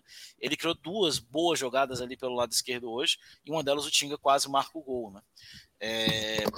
Segundo lugar, cara, para mim, vai ficar o Crispim. Ele entrou, ele vinha para esse lugar aí justamente do, do Bruno Pacheco, que não fez um bom primeiro tempo, e eu achei muito interessante que ele tanto não foi mal defensivamente, eu achei isso muito curioso, como ele deu uma nova dinâmica para frente, ele encostou nos jogadores. Eu acho que ele. Eu acho legal esse Crispim de 2023, ele vem entrando bem nas partidas, né? Ele vem tendo bons momentos. Era um jogador que a gente talvez nem contasse mais, né, para essa temporada, pelo 2022 muito abaixo pelos, pelas questões extra-campo dele, mas ele vem bem nessa temporada até aqui, nos momentos que ele vem tendo a oportunidade. E para mim, o melhor em campo do Fortaleza é, foi, o, foi o Caleb. Né? Eu acho que ele sofreu pênalti, ele tentou jogadas, ele tentava infiltrar por dentro, fez uma partida interessante. Eu acho que. É, eu acho que, tipo assim, eu não, eu não vou mentir, eu acho que talvez para a próxima partida eu abriria mão do Romarinho. Né? Eu acho que o 4-2-3-1 dele fosse mais interessante com Pikachu, Caleb e Pochettino do que com o Romarinho. É, o Fortaleza ele podia focar mais num, numa jogada, numa, num passe longo é, do que realmente focar ali no Romarinho, tentando quebrar dinâmica. Eu acho que o Caleb consegue fazer isso quando ele joga mais centralizado. Então, se ele for fazer um, um 4-4-2, 4-2-3-1. Então, eu gostei bastante do Caleb hoje. Eu acho que ele é um jogador interessante. Fez boas jogadas pelo lado, fez jogadas interessantes. É, foi um bom achado do Fortaleza essa temporada. Agora, negativos, cara. Vou começar com o Pacheco. Foi muito mal, não, não atacou, não defendeu, falhou no gol, assim como o Fernando Miguel. É, não foi muito, não jogou nada. Segundo lugar para mim, Thiago Galhardo, não, não tem como ser diferente, não, não jogou bem, não teve chance, não conseguiu criar chance, perdeu um pênalti decisivíssimo, tomou cartão, quase foi expulso, é, também por bobeira, por confusãozinha besta, mas o pior em campo, o pior mesmo assim, foi o Tinga. O Tinga foi uma nhaca. O Tinga, ele não foi só mal tecnicamente. Porque ele não defendeu bem, ele não atacou bem, é, ele perdeu muitos gols, muitos gols. O Tinga não perdeu um gol, não, ou dois. O Tinga perdeu umas quatro chances claras de gol. Claras. E eu acho que para mim o pior de tudo, Celso, é, e rapaz, foi que o Pikachu entrou justamente para corrigir essa finalização do Tinga. Só que o próprio Tinga não deixou. Ele continuou avançando, mesmo sendo zagueiro, e empurrou Pikachu desnecessariamente para lateral de campo. De forma desnecessária. Ele perdeu o Pikachu hoje. O Fortaleza perdeu a infiltração do Pikachu porque o Tinga teimava em continuar subindo e ocupar aquele espaço que era para ser do Pikachu. E aí, ele vendo isso em campo, eu acho que talvez o principal erro do Voivoda no jogo. Quando ele percebe isso, ele não tira o Tinga, poderia ter entrado o Brits ali naquele momento, mas acho que ele talvez pensou que, ah, vou botar um zagueiro, o pessoal vai char, né? Ele bota é. o Júnior Santos para ocupar aquele espaço, e o Tinga também não deixa o Júnior Santos ocupar aquele espaço, e continua errando, continua é, marcando mal, continua atacando mal. Então o Tinga ele não só foi mal tecnicamente, ele foi mal taticamente. O Tinga ele parecia, ele estava com a camisa vermelha e branca hoje, mas se botasse a vermelha e branca do Cerro Porteiro, ninguém ia sentir a diferença porque ele foi um, um a mais para o adversário, não só um a menos para o Fortaleza. Então, quando o jogador do Cerro Portenho foi expulso, o Cerro permaneceu com 11, o Fortaleza que estava com 10. Tá com, eu acho que agora vai, vai contigo, Minhoca. Vamos, Vamos lá, né? É, eu, eu vou fazer uma menção na jogada do gol. Acho que o, o Pacheco vai ter uma falha, mas quando eu cheguei em casa e olhei melhor o replay, é, assim, ele tá jogando bem esse começo de temporada, certo? Eu e o Lucas já, já descemos muita linha nele, Tite, mas quando você olha o replay do gol, olha o Tite na jogada. É inadmissível um zagueiro. A gente acabou de falar, a bola, a bola defensiva do Fortaleza, e lá vai ter muito isso. O Tite está parado. E se você olhar a movimentação antes do cruzamento, quem está marcando o Churim é o Tite. O Benevenuto sai da marcação dele para tentar consertar. E não dá é. tempo. E aí veio é, o gol. Mas o Tite é um zagueiro, e o zagueiro não pode ficar com os dois pés no chão, numa bola alçada na área. Cabeceia dois jogadores que sejam se esbarrem, mas não suba, né? Então, assim, não é a primeira vez. No ano passado, isso era até recorrente. Entendeu? Não vai entrar no meu ponto negativo. É. Não, é, mas é porque eu acho que esse ano ABC. ele tá muito bem. É, mas é, é porque aquele do ABC foi geral ali, né? A pane, né? Mas é, eu acho que ele tá jogando bem, viu? Teve uma jogada que ele recuperou a bola no meio do campo, ele abre na direita, acho que foi pro, pro Caleb, né? Que, que, que o Caleb quase acabou chutando em cima. Quase faz o gol. É. é. Mas assim, ele, é, ele tá bem, assim, nos duelos. Perna fantasma é. dele que não existe. No, nos duelos, nos duelos, o, o Tite está muito bem. Agora essa bola não dá, pô. O zagueiro tem que disputar a bola aérea. Pô. Minhoca, e até em cima disso, que é o que ferra muito, às vezes, quando você só vê o gol ali sem tentar enxergar todo o contexto, como tu fizeste, é que sobre, sobraria o torcedor menos atento pro Benevenuto, né? O cara vai olhar e vai achar que o Benevenuto é que foi ocupado pelo é, gol. chegou atrasado, né? Que chegou é. atrasado. E não e foi a única tá... vez no jogo. Que teve uma no segundo tempo que o Samúdio perde, o Samúdio ex-Boa Esporte, né? Foi campeão do Boa Esporte pela série, da Série C em 2016 pelo Boa Esporte. Ele cabeceia sozinho. E quem era para estar tá marcando o Samúdio era o Tite. Era o Tite. Ele é muito mal. Ele é muito mal nesse e aspecto. O time o Benevenuto vem voltando é. porque o Tite não estava na marcação do Samúdio. É. Mas, mas assim, o Tite não vai entrar no meu pódio negativo, porque eu acho que ele, em alguns momentos, ele foi até muito bem para ainda deixar o Fortaleza nas condições de tentar buscar o empate, que, que não aconteceu. Mas eu vou, assim, o Tinga, assim, é sem sombra de dúvida o pior da partida, assim, com muita facilidade. Foi tudo isso que o Luca mencionou, então não vou nem repetir.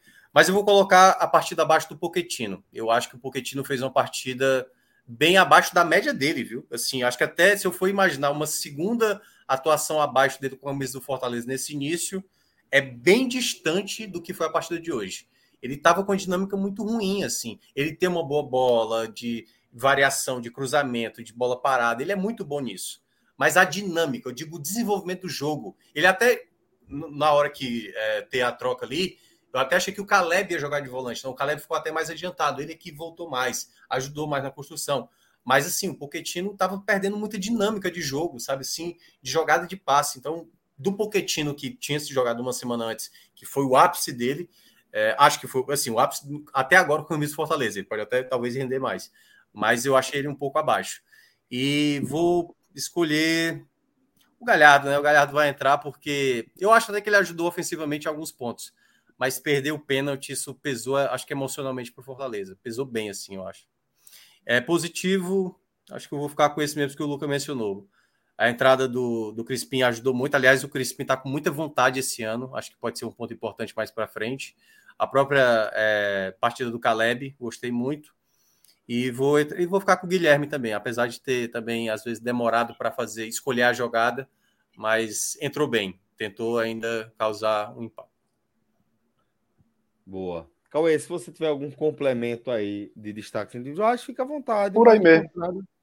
Oi? É, é por aí mesmo. É por Tem aí. muito que, o que fugir. Tinga hoje acertou em todas. Ainda quase que entrega o, o segundo gol ali no final. Acertou é, é o contrário, né? Aquela ali foi. Aquela ali. Não, aquela ali. Eu acho que ele olhou o padrão, é do Fortaleza, eu vou passar. E, e, e a torcida, é um, é um, detalhe interessante, a torcida já estava assim meio impaciente com o Tinga. Quando ele erra esse passe, cara, Cara, a torcida. O torcedor acho que tava para entrar dentro do estádio para dar no Tinga, assim, tipo. Porque se saísse o gol, o Tinga tava mas muito queimado. Cara, assim. lembrou muito o Tinga de 2018. Lembrou muito o Tinga de 2018. Veja, lembrou o Tinga verdadeiro, né? Porque o Tinga verdadeiro é esse. Mas aí é que tá, esse, né? esse Tinga, esse Mas Tinga. o Tinga do Fortaleza. Mas o Tinga do Fortaleza é, outro, assim. é, é, é assim. É, é bom. Talvez seja. Olha, olha o que eu vou falar. O Tinga, nessa era vitoriosa, é o jogador mais bem sucedido e mais responsável dentro de campo por, por, esse sucesso do Fortaleza. Eu não vou mentir, eu acho que ele esqueceu como ele é ser lateral, cara. Não é isso, Eu exatamente. acho que ele esqueceu como ser lateral. Eu acho é. que ele não, não, não lembra mais. É. É, Mas é isso. Eu acho que ele virou zagueiro. Eu acho que ele virou zagueiro mesmo. Eu acho que ele não lembra como. Ele não consegue ter o mesmo desempenho. Ele foi reserva de 2019 2020, o titular era o Gabriel Dias, né, que depois foi para o Ceará e passou pelo Cruzeiro. Ele foi um, era um reserva bem utilizado, teve alguns momentos como titular de ponta direita, com o Rogério Senna ainda, é, mas ele era um reserva bem utilizado e jogava bem quando entrava, né? Eu acho que a única temporada dele abaixo mesmo, que eu acho que ele não foi bem, apesar de ter aparecido em momentos ali de certa importância, foi em 2018. É, e ele, eu acho que assim, eu tenho uma impressão que o Tinga ele, ele fisicamente ele já não está no mesmo ponto que ele estava um ano atrás, talvez um ano e meio atrás. Eu acho que ele não chegou ao nível físico que ele estava antes da lesão. Ele não conseguiu chegar, eu não sei o que é. Eu sinto ele mais pesado. Ele nunca foi um jogador ágil, nunca foi um jogador rápido. Mas eu sinto que ele está mais pesado, eu sinto que ele está menos ágil, eu sinto que ele está é, fazendo mais esforço para certas coisas que eram mais fáceis um ano atrás. E o Tinga não é um jogador velho. O Tinga, sei lá, tem 28, 29 anos. O Tinga, é o Tinga jogou o PAN de 2015, oito anos atrás. Ele tinha 20 anos, eu acho. Era titular, inclusive. O Gilberto, que estava no Fluminense, no Benfica, hoje é era o, titular, era o reserva, né? É, então, o Tinga não é um jogador velho. Então, não, não faz o menor sentido para mim ele tá tão frágil assim no sentido é. de impulsão física, né? Imposição física. Eu acho que ele, eu acho que poderia ser revisto talvez isso no decorrer da temporada. Boa, meus caros, Luca Laprovitra, Thiago Minhoca, muito obrigado pela companhia até aqui. A gente agora vai girar a nossa pauta, despedida da Libertadores. A gente segue com o Cauê Diniz. Luca, um cheiro para você, um cheiro também para Minhoca. E agora eu trago um reforço aqui para a gente, Chimba.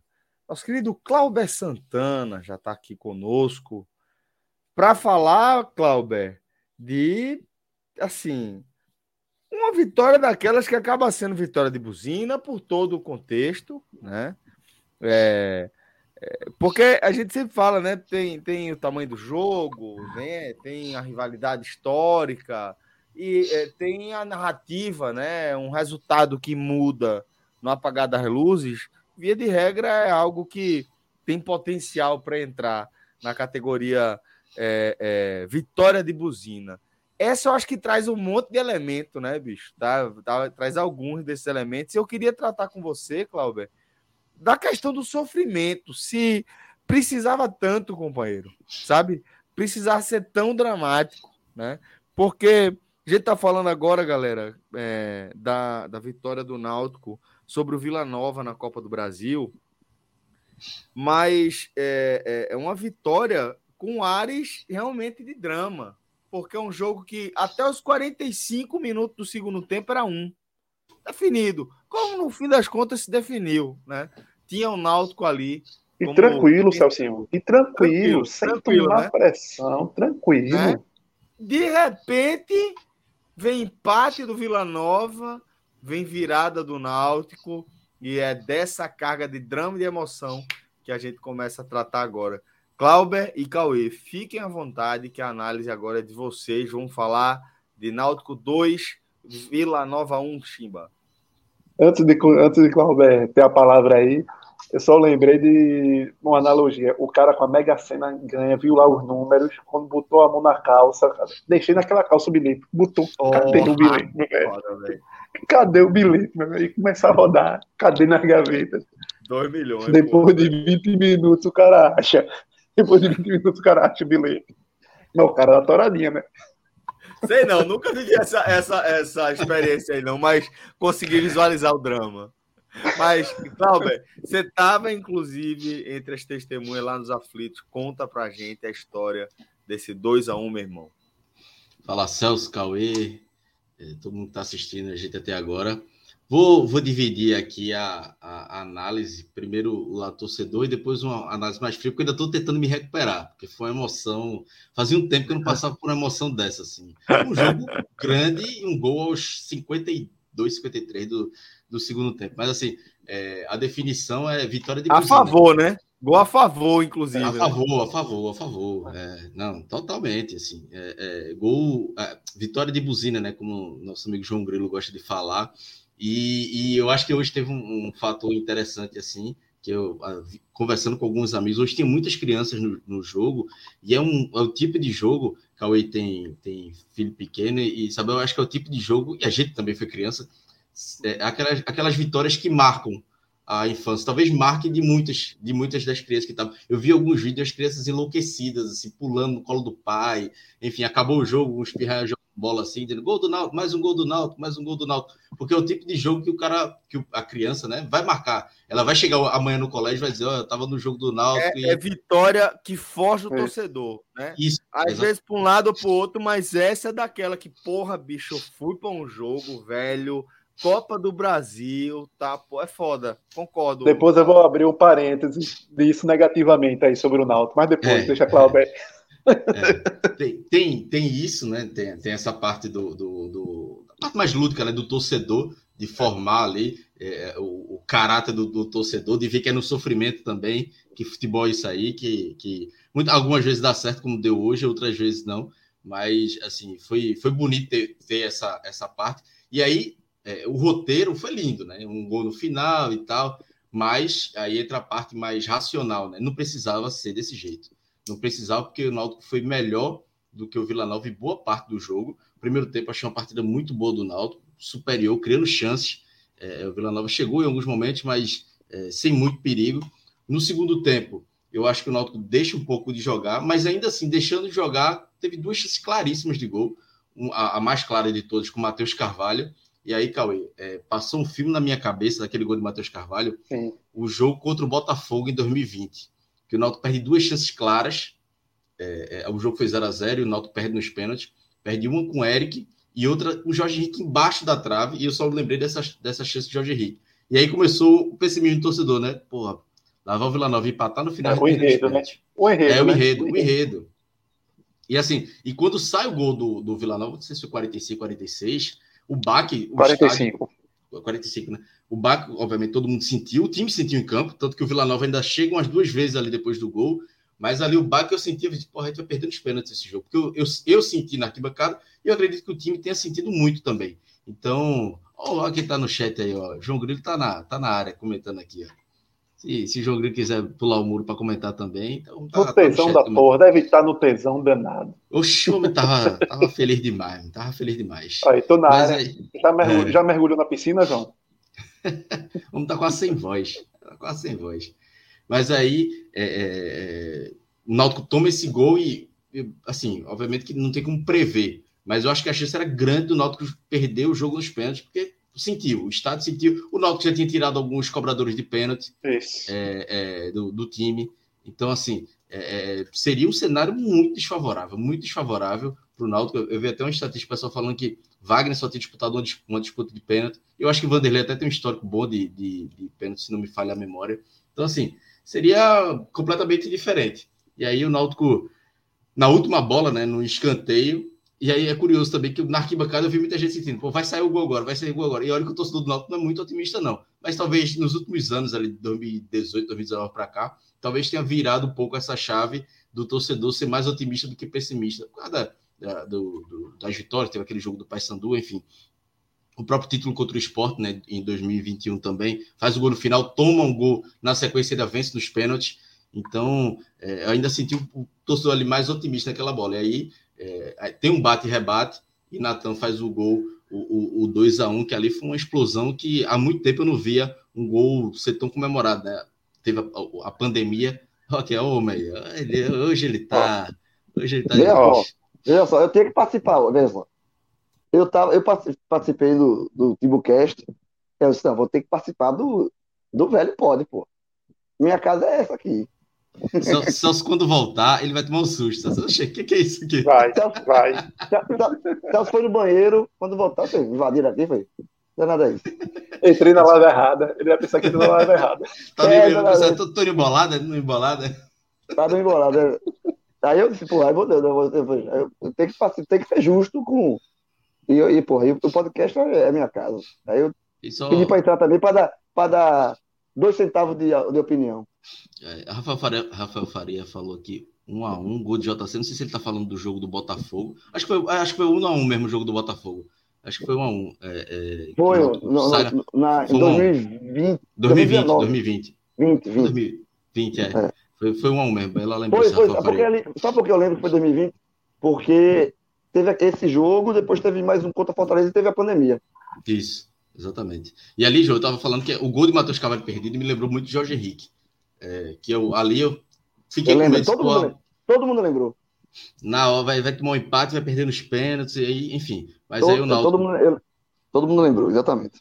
O Náutico fez, fez 2x1, um, venceu, e eu acho que venceu de, de forma merecida. Uh, Celso disse está de olho ali no chat, daqui a pouco ele chega. É. Acho que o Náutico venceu de forma merecida, porque foi melhor, mas correu um risco desnecessário. Friamente falando, correu um risco desnecessário, não precisava daquilo, pelas chances criadas. No primeiro tempo podia ter feito 2 a 0 teve a bola na trave de Vilheiro, o chute perigoso do Matheus Carvalho. No segundo tempo, duas chances claras, né, como eu falei, de Matheus Carvalho e a de Diego Ferreira, né, ali, que irritou muito a torcida, aquela chance perdida que Diego Ferreira entrou muito mal, mas é, acabou que o Náutico, num, num, num sufoco é, grande, é, acabou é, vencendo e garantindo essa cota aí de 2 milhões e 100. E agora o que vier é lucro, né? Agora, meu amigo, pode vir. É, se vier o sorteio, botar o Flamengo, botar o Bahia, botar o Ceará, quem for o que tiver, o Ceará nem jogou ainda, mas enfim, o que vier agora é lucro. O Náutico já fez a parte dele na Copa do Brasil, já ganhou 3 milhões, um pouquinho. Então agora, meu amigo, agora fazer é uma rendinha, né? Se pegar é, um, um, clube desse, vamos dizer, mais de nome, assim, de nacional, o banco você faz uma rendinha, né? Faz uma graninha, de todo jeito. Cauê, né? para mim, para mim, independente do adversário, eu quero o primeiro jogo em casa. Para fazer já a renda. Isso. E aí, fazer o jogo em casa, faz a renda, vai que, vai que, vai que conquista um resultado bom para tentar segurar fora. Mas, independentemente de quem for o adversário, para mim é, é, é, jogar em casa. Que o sorteio seja para jogar primeiro em casa, porque é, agora é para ter um outro tipo de jogo, né? Acho que sim, talvez sim. o torcedor do Náutico mereça agora nesse, nesse depois desse eu, sufoco eu tô, todo. Eu, eu, tô contigo, Cláudio. Assim, eu acho que, que tipo, a meta que o Náutico tinha, o que o Náutico tinha que fazer na Copa do Brasil, ele fez. É, ele tinha que passar pelos. Levou um azar danado na primeira fase, pegou o São Bernardo, mas tem que passar, passou. Ganhou 900 mil e juntou com 750 que ele já tinha. E depois ele é, tinha 2 milhões e 100, que seria um, um dinheiro para dar tranquilidade para o resto da temporada. E ele, e ele conquistou.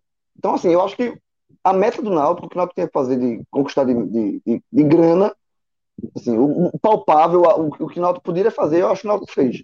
Eu acho que agora vai depender muito do sorteio, mas mesmo assim, eu acho que o Náutico, o Náutico não vai ser favorito contra ninguém na terceira fase.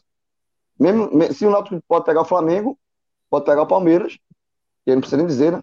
Mas se pode, pode pegar o Atlético Paranaense, o Atlético é, de Goiás. Se pegar o Atlético Goianiense, então é favorito. O Atlético Goianiense de Goiás é favorito. Então, assim, é, é, então o Náutico não vai ser favorito contra ninguém. E, se, se, é o mais óbvio, se pegar o Atlético Goianiense, melhor, né? Porque você tá tem um, trabalhando já, bicho. aumenta um pouquinho. Não, pô, já, já tá trabalhando, porra. Puta tu que pariu. Que acabou de ganhar, pô, tu já tá trabalhando, João. Não, cacete. Celso, Antes de tudo, um beijo pra você. Um eu, beijo, não, assim, irmão, que alegria. Eu, eu vi quando você entrou, na hora que eu saí pra pegar minha comida aqui, pô. Não, esse detalhe, eu, assim, eu, eu entrei no Timbucast. Eu digo, porra, entrei no Timbucast. Eu, no, eu, eu ouvi você falando, você não entrou aqui sem, sem, sem ouvir você, você entrar, não. Não, tem que ter. Se não viesse pra é, casa, você tava ferrado. Não, Timbucast é aquele negócio, você vai, é, é, você ainda entra com cheiro de dedo, fecha a porta, faz xixi, mija, faz xixi em cima do. Não, do né? Não, não, não, aí você mas na faz xixi no. Né? Não, na, é, aqui é na água. Mas lá ainda você faz xixi assim Inclusive, no... João. No, relógio no, pediu para tu, pra tu virar a câmera, se puder, para deixar no, na horizonte. Já aprendeu. Como, como tu é não, já de casa, é, então não, já mandou é, recado. É, eu sei, mas olha só. é que eu tô no celular. Se eu virar a câmera, ela, ela não vira. Ó. Ela fica assim. Des, desbloquear. Oxe, como, depois eu te explico. Depois eu te ensino. É. Re- Relógio. Relógio. Tá Deixa, tranquilo? Relaxa. deixa, deixa. É Deixa. melhor do que eu mexer aqui e fazer uma merda. Isso aí. É melhor. É verdade. E, João, Vamos falar desse o jogo? que tu dissesse Vamos da falar desse grana, resenha. Tu foi pro jogo, né, João? Fui, fui pro jogo. Vi- Vitória de buzina. Como já. De buzina. E detalhe, tanto é, tanto é verdade que eu voltei buzinando pra casa. Voltei. Ô. Celcinho, antes de entrar no Diga, jogo, meu. deixa eu puxar aquele parêntese lá. Sim. Que, que Cláudio, até porque talvez João esteja nesse jogo que eu vou falar. Que Cláudio falou do, do jogo, que é Ó, aquele jogo que eu vou ficar aqui nos bastidores acompanhando, tá? Porque meu. Vou, Beleza, pronto. É o tempo, é o tempo.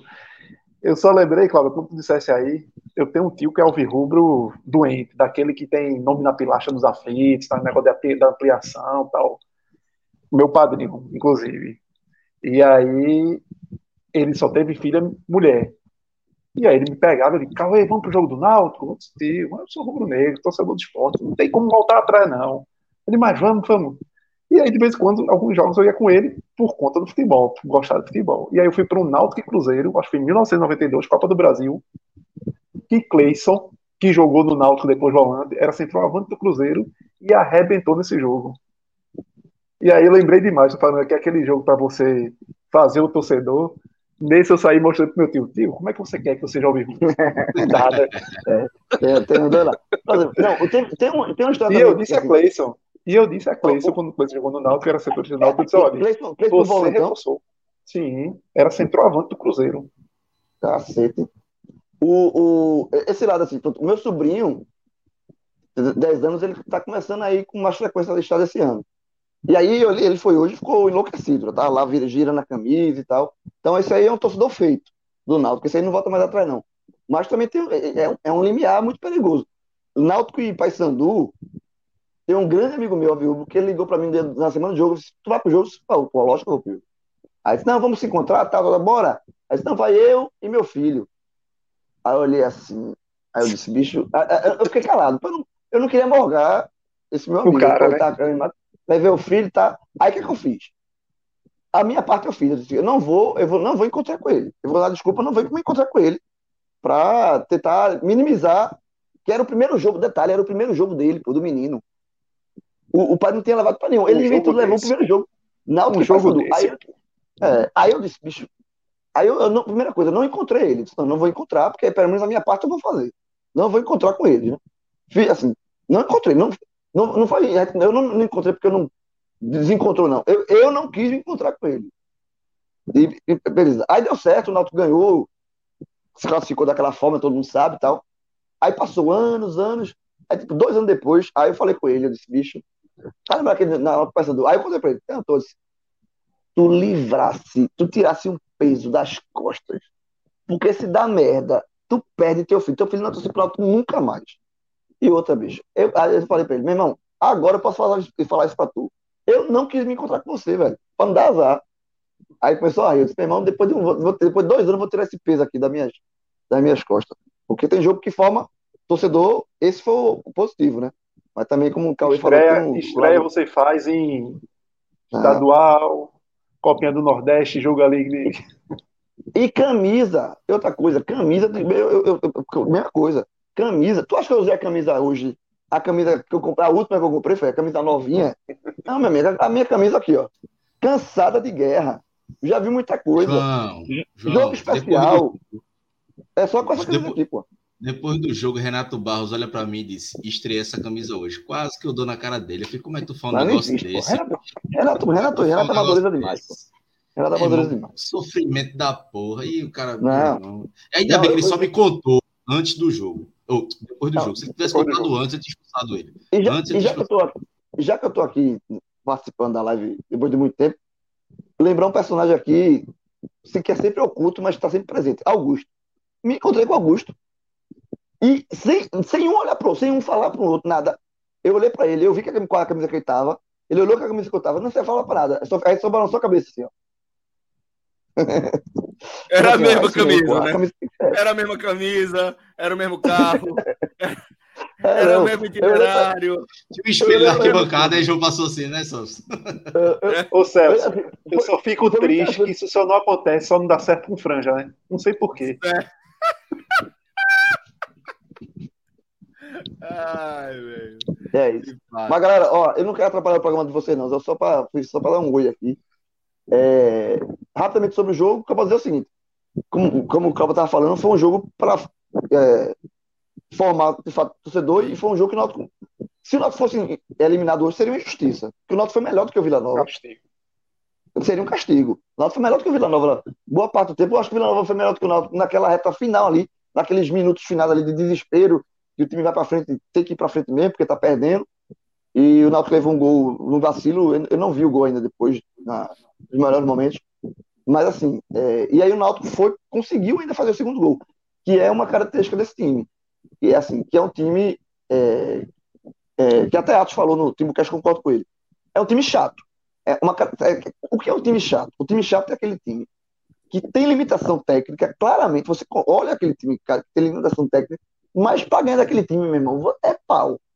E assim, é um time que luta até o se esgota lá, é, é, brigador, briguento, chato. Eu acho que o Náutico tem um time chato. E, e, e hoje eu acho que a classificação, a classificação foi muito merecida, foi merecida porque o Náutico é, é, foi melhor em campo. O Vidieiro jogou muito bem, eu acho que foi melhor em campo, o Vidieiro. Que, e, e, foi o melhor jogo dele no Náutico. Eu acho o melhor jogo dele no Náutico. É, foi, ele que é um cara que erra muito em tomada de decisão. Hoje ele acertou nas tomadas de decisão e acertou na execução. Ainda tem uma bola na trave. E, e, e assim, é, e ele talvez seja um resumo, só para resumir aqui esse meu comentário, ele talvez seja a, o resumo do que é o, o Náutico, que é o que é o Povo Dinheiro. O Povo Dinheiro é um cara esforçado pra cacete, é, volta para marcar, tá tendo no Náutico a oportunidade da vida. Bicho, Povo Dinheiro não tinha foto no gol, pô. Quem é jornalista sabe, assim. Quando qualquer clube contrata jogador, você vai num site chamado O Gol, para pegar. Até lá tem a ficha do, do jogador, os clubes que ele passou, os gols que ele marcou pela temporada, em cada temporada e tal. E todo jogador tem uma fotinha. O povo dinheiro não tinha foto, pô. Quando eu olhei assim, meu irmão, o Náutico contratou um cara que não tem foto no, no gol, velho. Isso é absurdo, porra. Meu irmão, que, onde é que foi buscar esse cara? O cara não tem foto, porra. Aí, então, o que, o que é o povo dinheiro? O povo dinheiro é um cara que vem da Colômbia, o cara que teve uma, é uma carreira, tem uma carreira muito curta, passou em clubes inexpressivos, que está vindo para o futebol brasileiro, para um clube de torcida, que assim, que um clube que tem mídia. Então, ele está vendo nessa, no Náutico a oportunidade da vida, velho. E aí ele, cada jogo, ele dá tudo, velho. Tudo que ele tem para dar, ele dá. Ele erra, erra pra cacete. Mas é um cara que nunca se esconde, é um cara que ajuda demais na marcação, na recomposição. Então, eu acho que o Povo Dinheiro é meio que um retrato do que é o Náutico nesse início de 2023. É um time que tem claras limitações, mas é um time ruim. É um time chato de, de, de se vencer. E com 2 milhões e 100, vai haver uma cobrança por, por melhorias técnicas, né? Agora Faz muita diferença, João. Faz muita diferença. É, a Série C total. muda, muda o patamar. Muda o patamar, vai mudando. É, se você, se você pegar a grana, se você pegar a grana toda, 3,700 dividido por 8, 8 meses, é 470 mil, pô. Cerca de 470 mil. Faz Muda diferença. Demais, pô. Faz diferença. Tanto na garantia de estabilidade, de saúde orçamentária, quanto também na, na, capacidade de você buscar um reforço que faça diferença. Pegar aquele cobrador de falta, ou aquele goleador, ou um zagueiro que está tá, tá faltando para equilibrar o sistema defensivo. Faz muita diferença. Faz muita diferença, sim. É, é o Náutico, o Náutico, o Náutico arrumou um patrocínio de manga. Do, é, de tipo isso. Tipo pro, isso. Pro, pro resto da temporada. É isso. Tipo Galera, beijo. Vamos falar com vocês. Valeu, João. João, João, João tem, uma live, tem uma live do Vila Nova, se quiser participar. Já aproveita e manda o link aí também. A do Vila, se eu entrasse na Vila Nova ia ser foda, você imagina. Não, se eu entrasse na Vila Nova, eu ia falar uma coisa só, assim, torcida única, aí saía. Cheiro, João. Valeu, meu irmão. Tchau. Abraço, Valeu, tchau. Vamos lá, então. Agora vamos mergulhar de fato, Cláudio, na nossa análise. Agora eu queria que você trouxesse a sua leitura do que foi é, isso que a gente conversou até agora, né? Vamos trazer aí agora é, meio que um, um apanhado, vamos reorganizar algo que a gente já falou ao longo dessa nossa é, alongada abertura. É, eu, tinha feito um, resumo do jogo, né? Mas é, entrando mais detalhadamente, é, acho que como todo mundo viu, né, o Náutico foi melhor em campo. Hoje o Náutico voltou a jogar com Souza como volante. E aí era uma, era uma opção que eu criticava de dado, porque eu achava que o Náutico perdia em marcação. Mas eu também vejo que o Náutico hoje é um cobertor curto. Dado, coloca, recua Souza para melhorar a criação, para ter um Matheus Carvalho, poderia ter sido Gabriel Santiago, mas ele se machucou. E aí ele expõe a defesa. Mas também se ele deixa Souza como meia, ele reforça a defesa com outro volante, mas fica com problemas no setor de criação, como foi, por exemplo, contra o clássico, no clássico contra o esporte, que o Náutico não teve criatividade. Hoje ele abriu mão disso, né? Botou o Souza como um segundo volante ali, um terceiro homem junto com o Vitor Ferraz e Matheus Carvalho como meia, e o time criou mais. E aí funcionou. E até se defendeu bem, não, não foi tão mal assim, não. Eu acho que o, o grande vacilo do Náutico foi mais na reta final e, sobretudo, no gol. É, e o Náutico conseguiu criar, né? Souza fez uma boa partida, é, Vilheiro, como o Cauê falou, melhor partida dele é, é, pelo Náutico, para mim foi o melhor em campo. É, é, quase todos os ataques do Náutico saiu pelo lado dele, né? Pelo lado esquerdo, ele botando para cima, chutou a bola na trave, depois chutou uma bola. Ele estava tão confiante que ele estava querendo chutar em qualquer lugar em alguns momentos, mas estava bem. No lance de Matheus Carvalho também, que Matheus perde o gol, é ele que dá a bola, uma boa jogada de, de Jael também, um bom passe de Jael. mas assim, o ataque do Náutico é, conseguiu criar mais, muito por Vilheiro. É, Matheus Carvalho também participativo, mas estava errando muito. É, mas o time tinha dificuldades em alguns momentos, né, com o Júlio e com o Caião. O Caião, apesar do gol, errou muito e acabou prejudicando o, o setor ofensivo do Náutico. Mas na defesa ali, o Náutico estava se segurando bem, segurou bem quase todo o jogo. Inclusive, Odivan, né, que foi uma surpresa na escalação, todo mundo esperava Nilson. Eu achei a partida de Odivan muito boa. É, até me surpreendi com a partida boa dele, que era um, era, ele era o terceiro, o quarto zagueiro né, do elenco. Ele estava atrás de Anilson, por exemplo. Era, era Paulo Miranda, Denilson, Anilson e ele o quarto. E aí ele ganha a posição. Denilson não pôde jogar, ele ganhou a posição de, de Anilson na, na reserva, virou o primeiro reserva ali e fez uma boa partida. É, eu não vi o gol ainda, mas eu até coloquei no, no Twitter que, que podia ter sido falha dele. Cássio até me respondeu que foi uma falha dele, de Wagner e de Paulo Miranda também, então uma falha coletiva ali da defesa. No estádio, vi a falha muito de Wagner dos zagueiros eu não tinha prestado muita atenção, mas imaginava que alguém tinha falhado ali naquela subida. Mas ainda assim não apaga a boa partida que, que o Divan fez, não. Acho que foi uma partida que o Náutico pode ter ganho um zagueiro ali, um, um zagueiro reserva de mais confiança do que a Nilson, das, do que as partidas que a Nilson vinha fazendo. No segundo tempo, acho que o Náutico deixou muito o Vila jogar e perdeu as chances, né? Podia ter, ter criado é, podia ter aproveitado a chance de Matheus Carvalho, a mais clara de todas, assim, uma chance absurda que não pode perder um jogador experiente como aquele. Podia ter feito uma falta grande, porque eu acho que se o Náutico vai para os pênaltis, não sei se o Náutico venceria, porque estava todo mundo muito abalado em campo e na, na arquibancada. É, não pode desperdiçar uma chance daquela, mas é, é, ainda bem que não, não fez falta, né? E aí no segundo tempo o Náutico estava mal e a entrada de Jael melhorou muito o, o ataque do Náutico. O Náutico começou a fluir. É, fazer com que o ataque voltasse a fluir melhor. Porque já é um jogador que é, é, é, pesadão e tal, mas ele é um jogador inteligente. Então ele conseguiu soltar muitas vezes a bola com um toque, segurando os zagueiros. Então ele abria a bola para Vilheiro, abria a bola para o outro lado para a bola correr, né?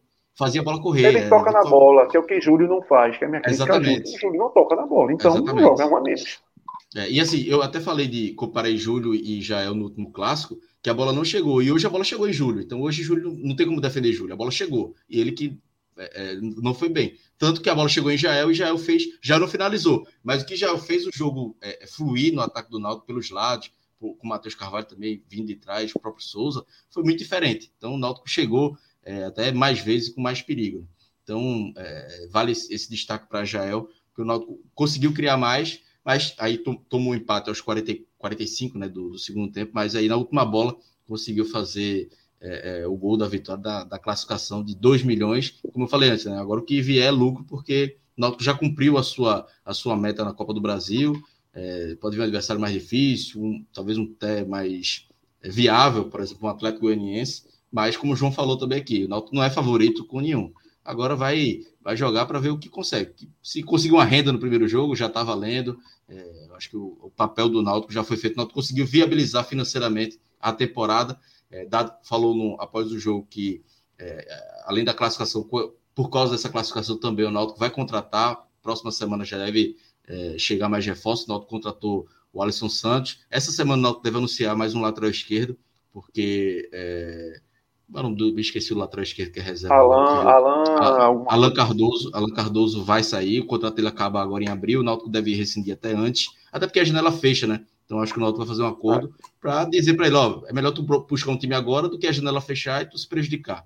E já que ele não vai ficar no Náutico. Então o Náutico vai trazer um lateral, deve anunciar, não sei se até o final de semana ou até o início da próxima, e outros jogadores, né? Outros jogadores, inclusive jogadores que já estavam sendo observados, que o Náutico tentou trazer no começo do ano, não conseguiu por falta de dinheiro e porque alguns jogadores preferiram chegar só na Série C. Então, vão vir reforços importantíssimos, porque o Náutico hoje é um time muito batalhador, já é um elenco que tem uma base, mas ainda carece de qualidade para brigar por acesso, que eu acho que agora, é, depois dessa fase da Copa do Brasil, óbvio, vai buscar a Copa do Nordeste, é, avançar na Copa do Nordeste, tem o Pernambucano também, porque vale as vagas na Copa do Brasil e da Copa do Nordeste, mas o principal foco é voltar para a Série B. Então acho que agora. Esse, não pode se iludir partida... de novo, né, Clauber? Não pode cometer o mesmo erro de novo, de achar que um bom começo de temporada significa um time pronto para conquistar todos os objetivos até o final do ano, né? O Náutico já quebrou a cara assim e é Exatamente. importante estar tá ressabiado, né? É importante estar tá, tá orientado, né? Até porque esse time, time passa distante de ter uma qualidade técnica como aquele do Náutico de há dois anos, que você olhava é. e pô,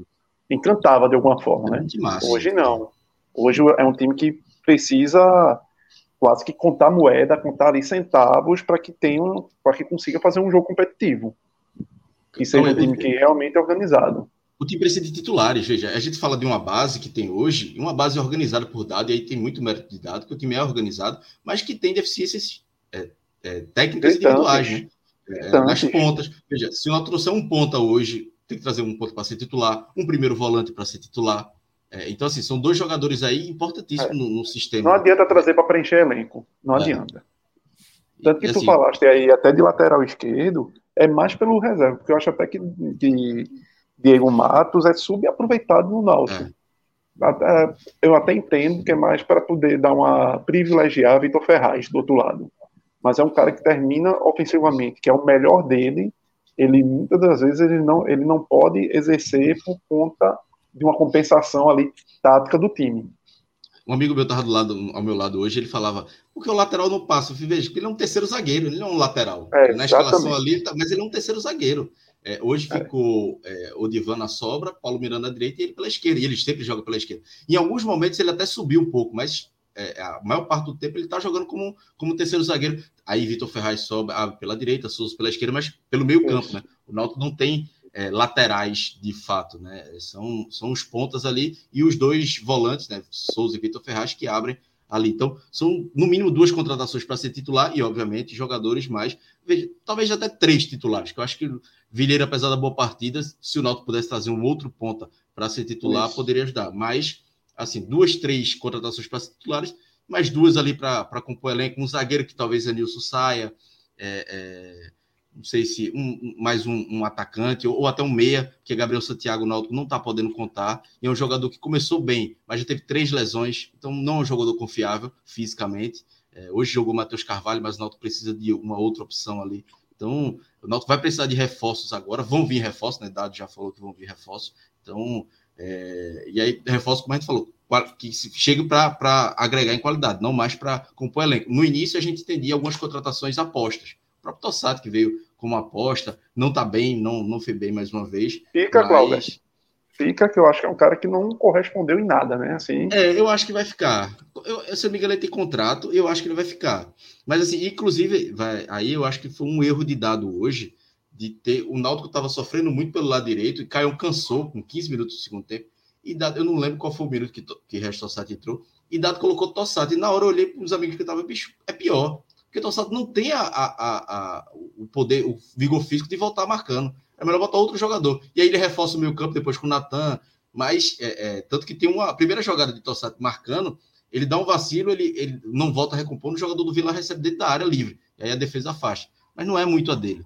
É, é, não, não, vejo ele como ponta, talvez ele mais próximo da área, como meia. A gente até comentou em outra live aqui, né, Cauê? Um segundo atacante, um meia, pode ser que ele funcione.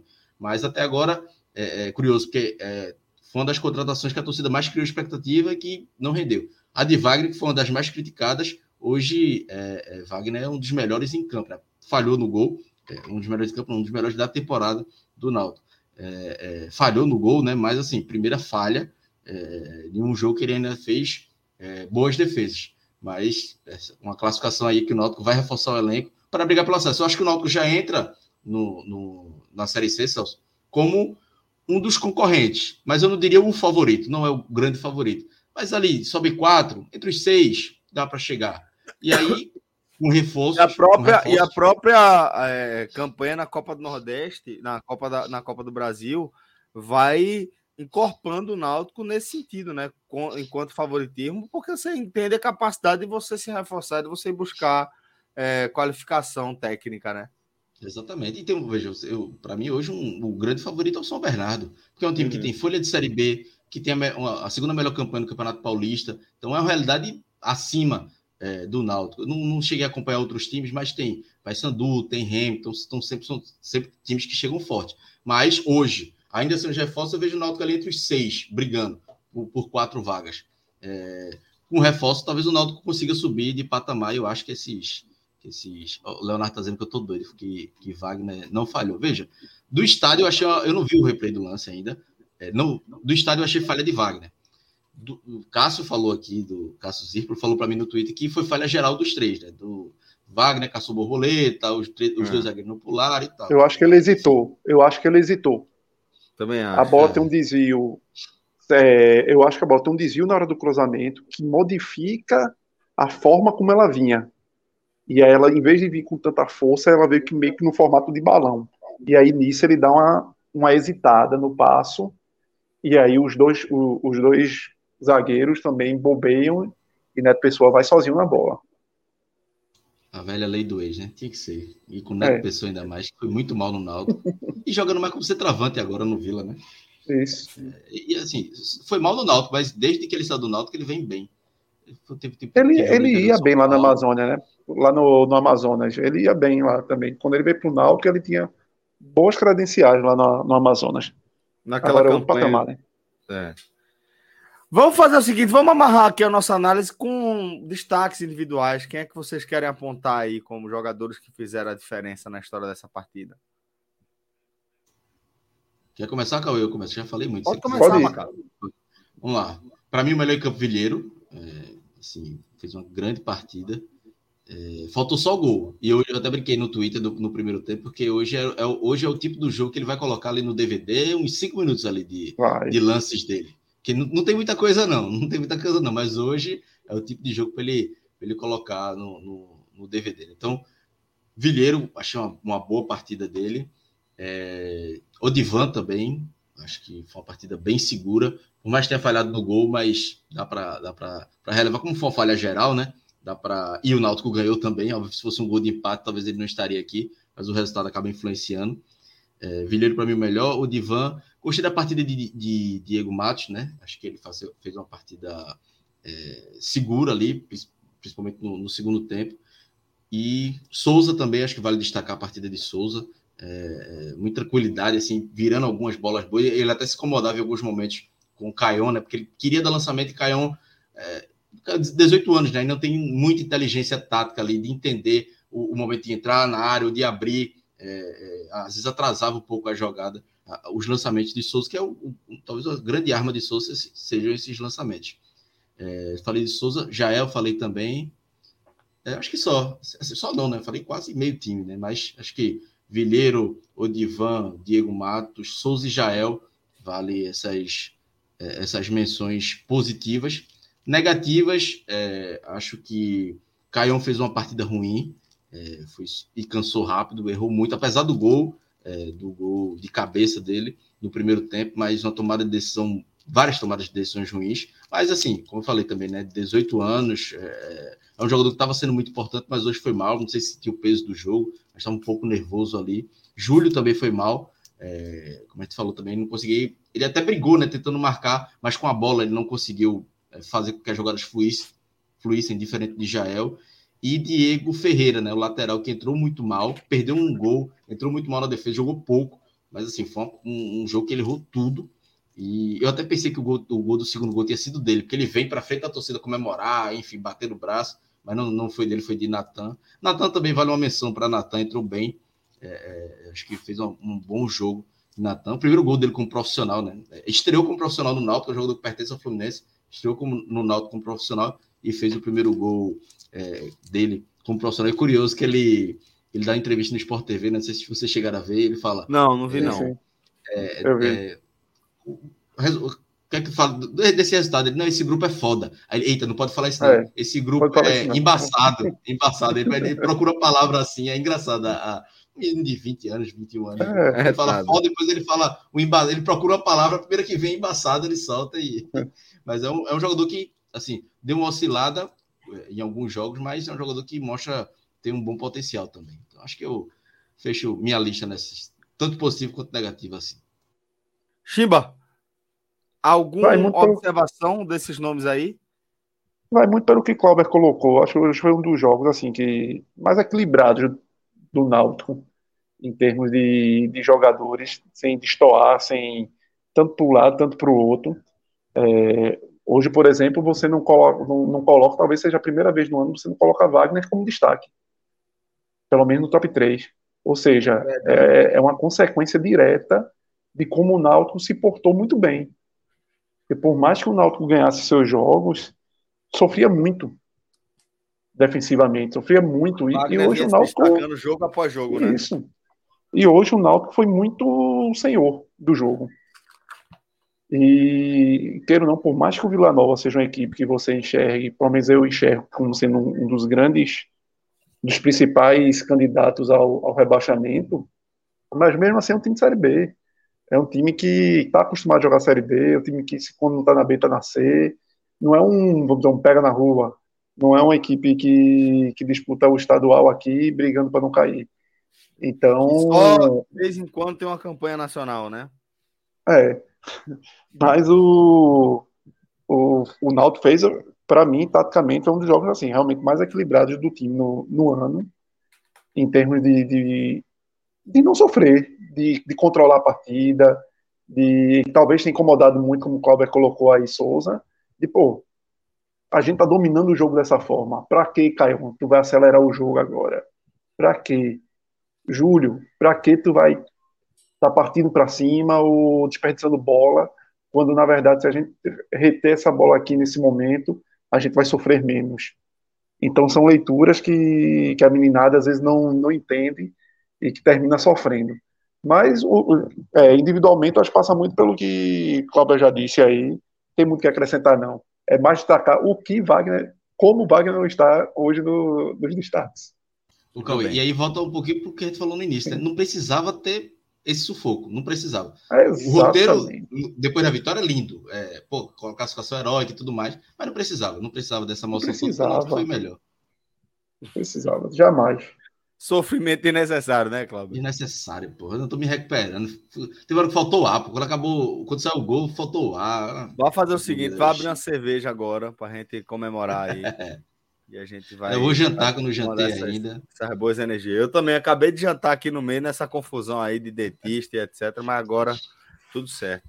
Dá um cheiro aqui em Clauber, um cheiro também em Cauê Diniz. É, João de Andrade Neto, pô, esteve aqui com a gente. Veja só, nunca mais tínhamos despedido de João numa live, mas um beijo para João.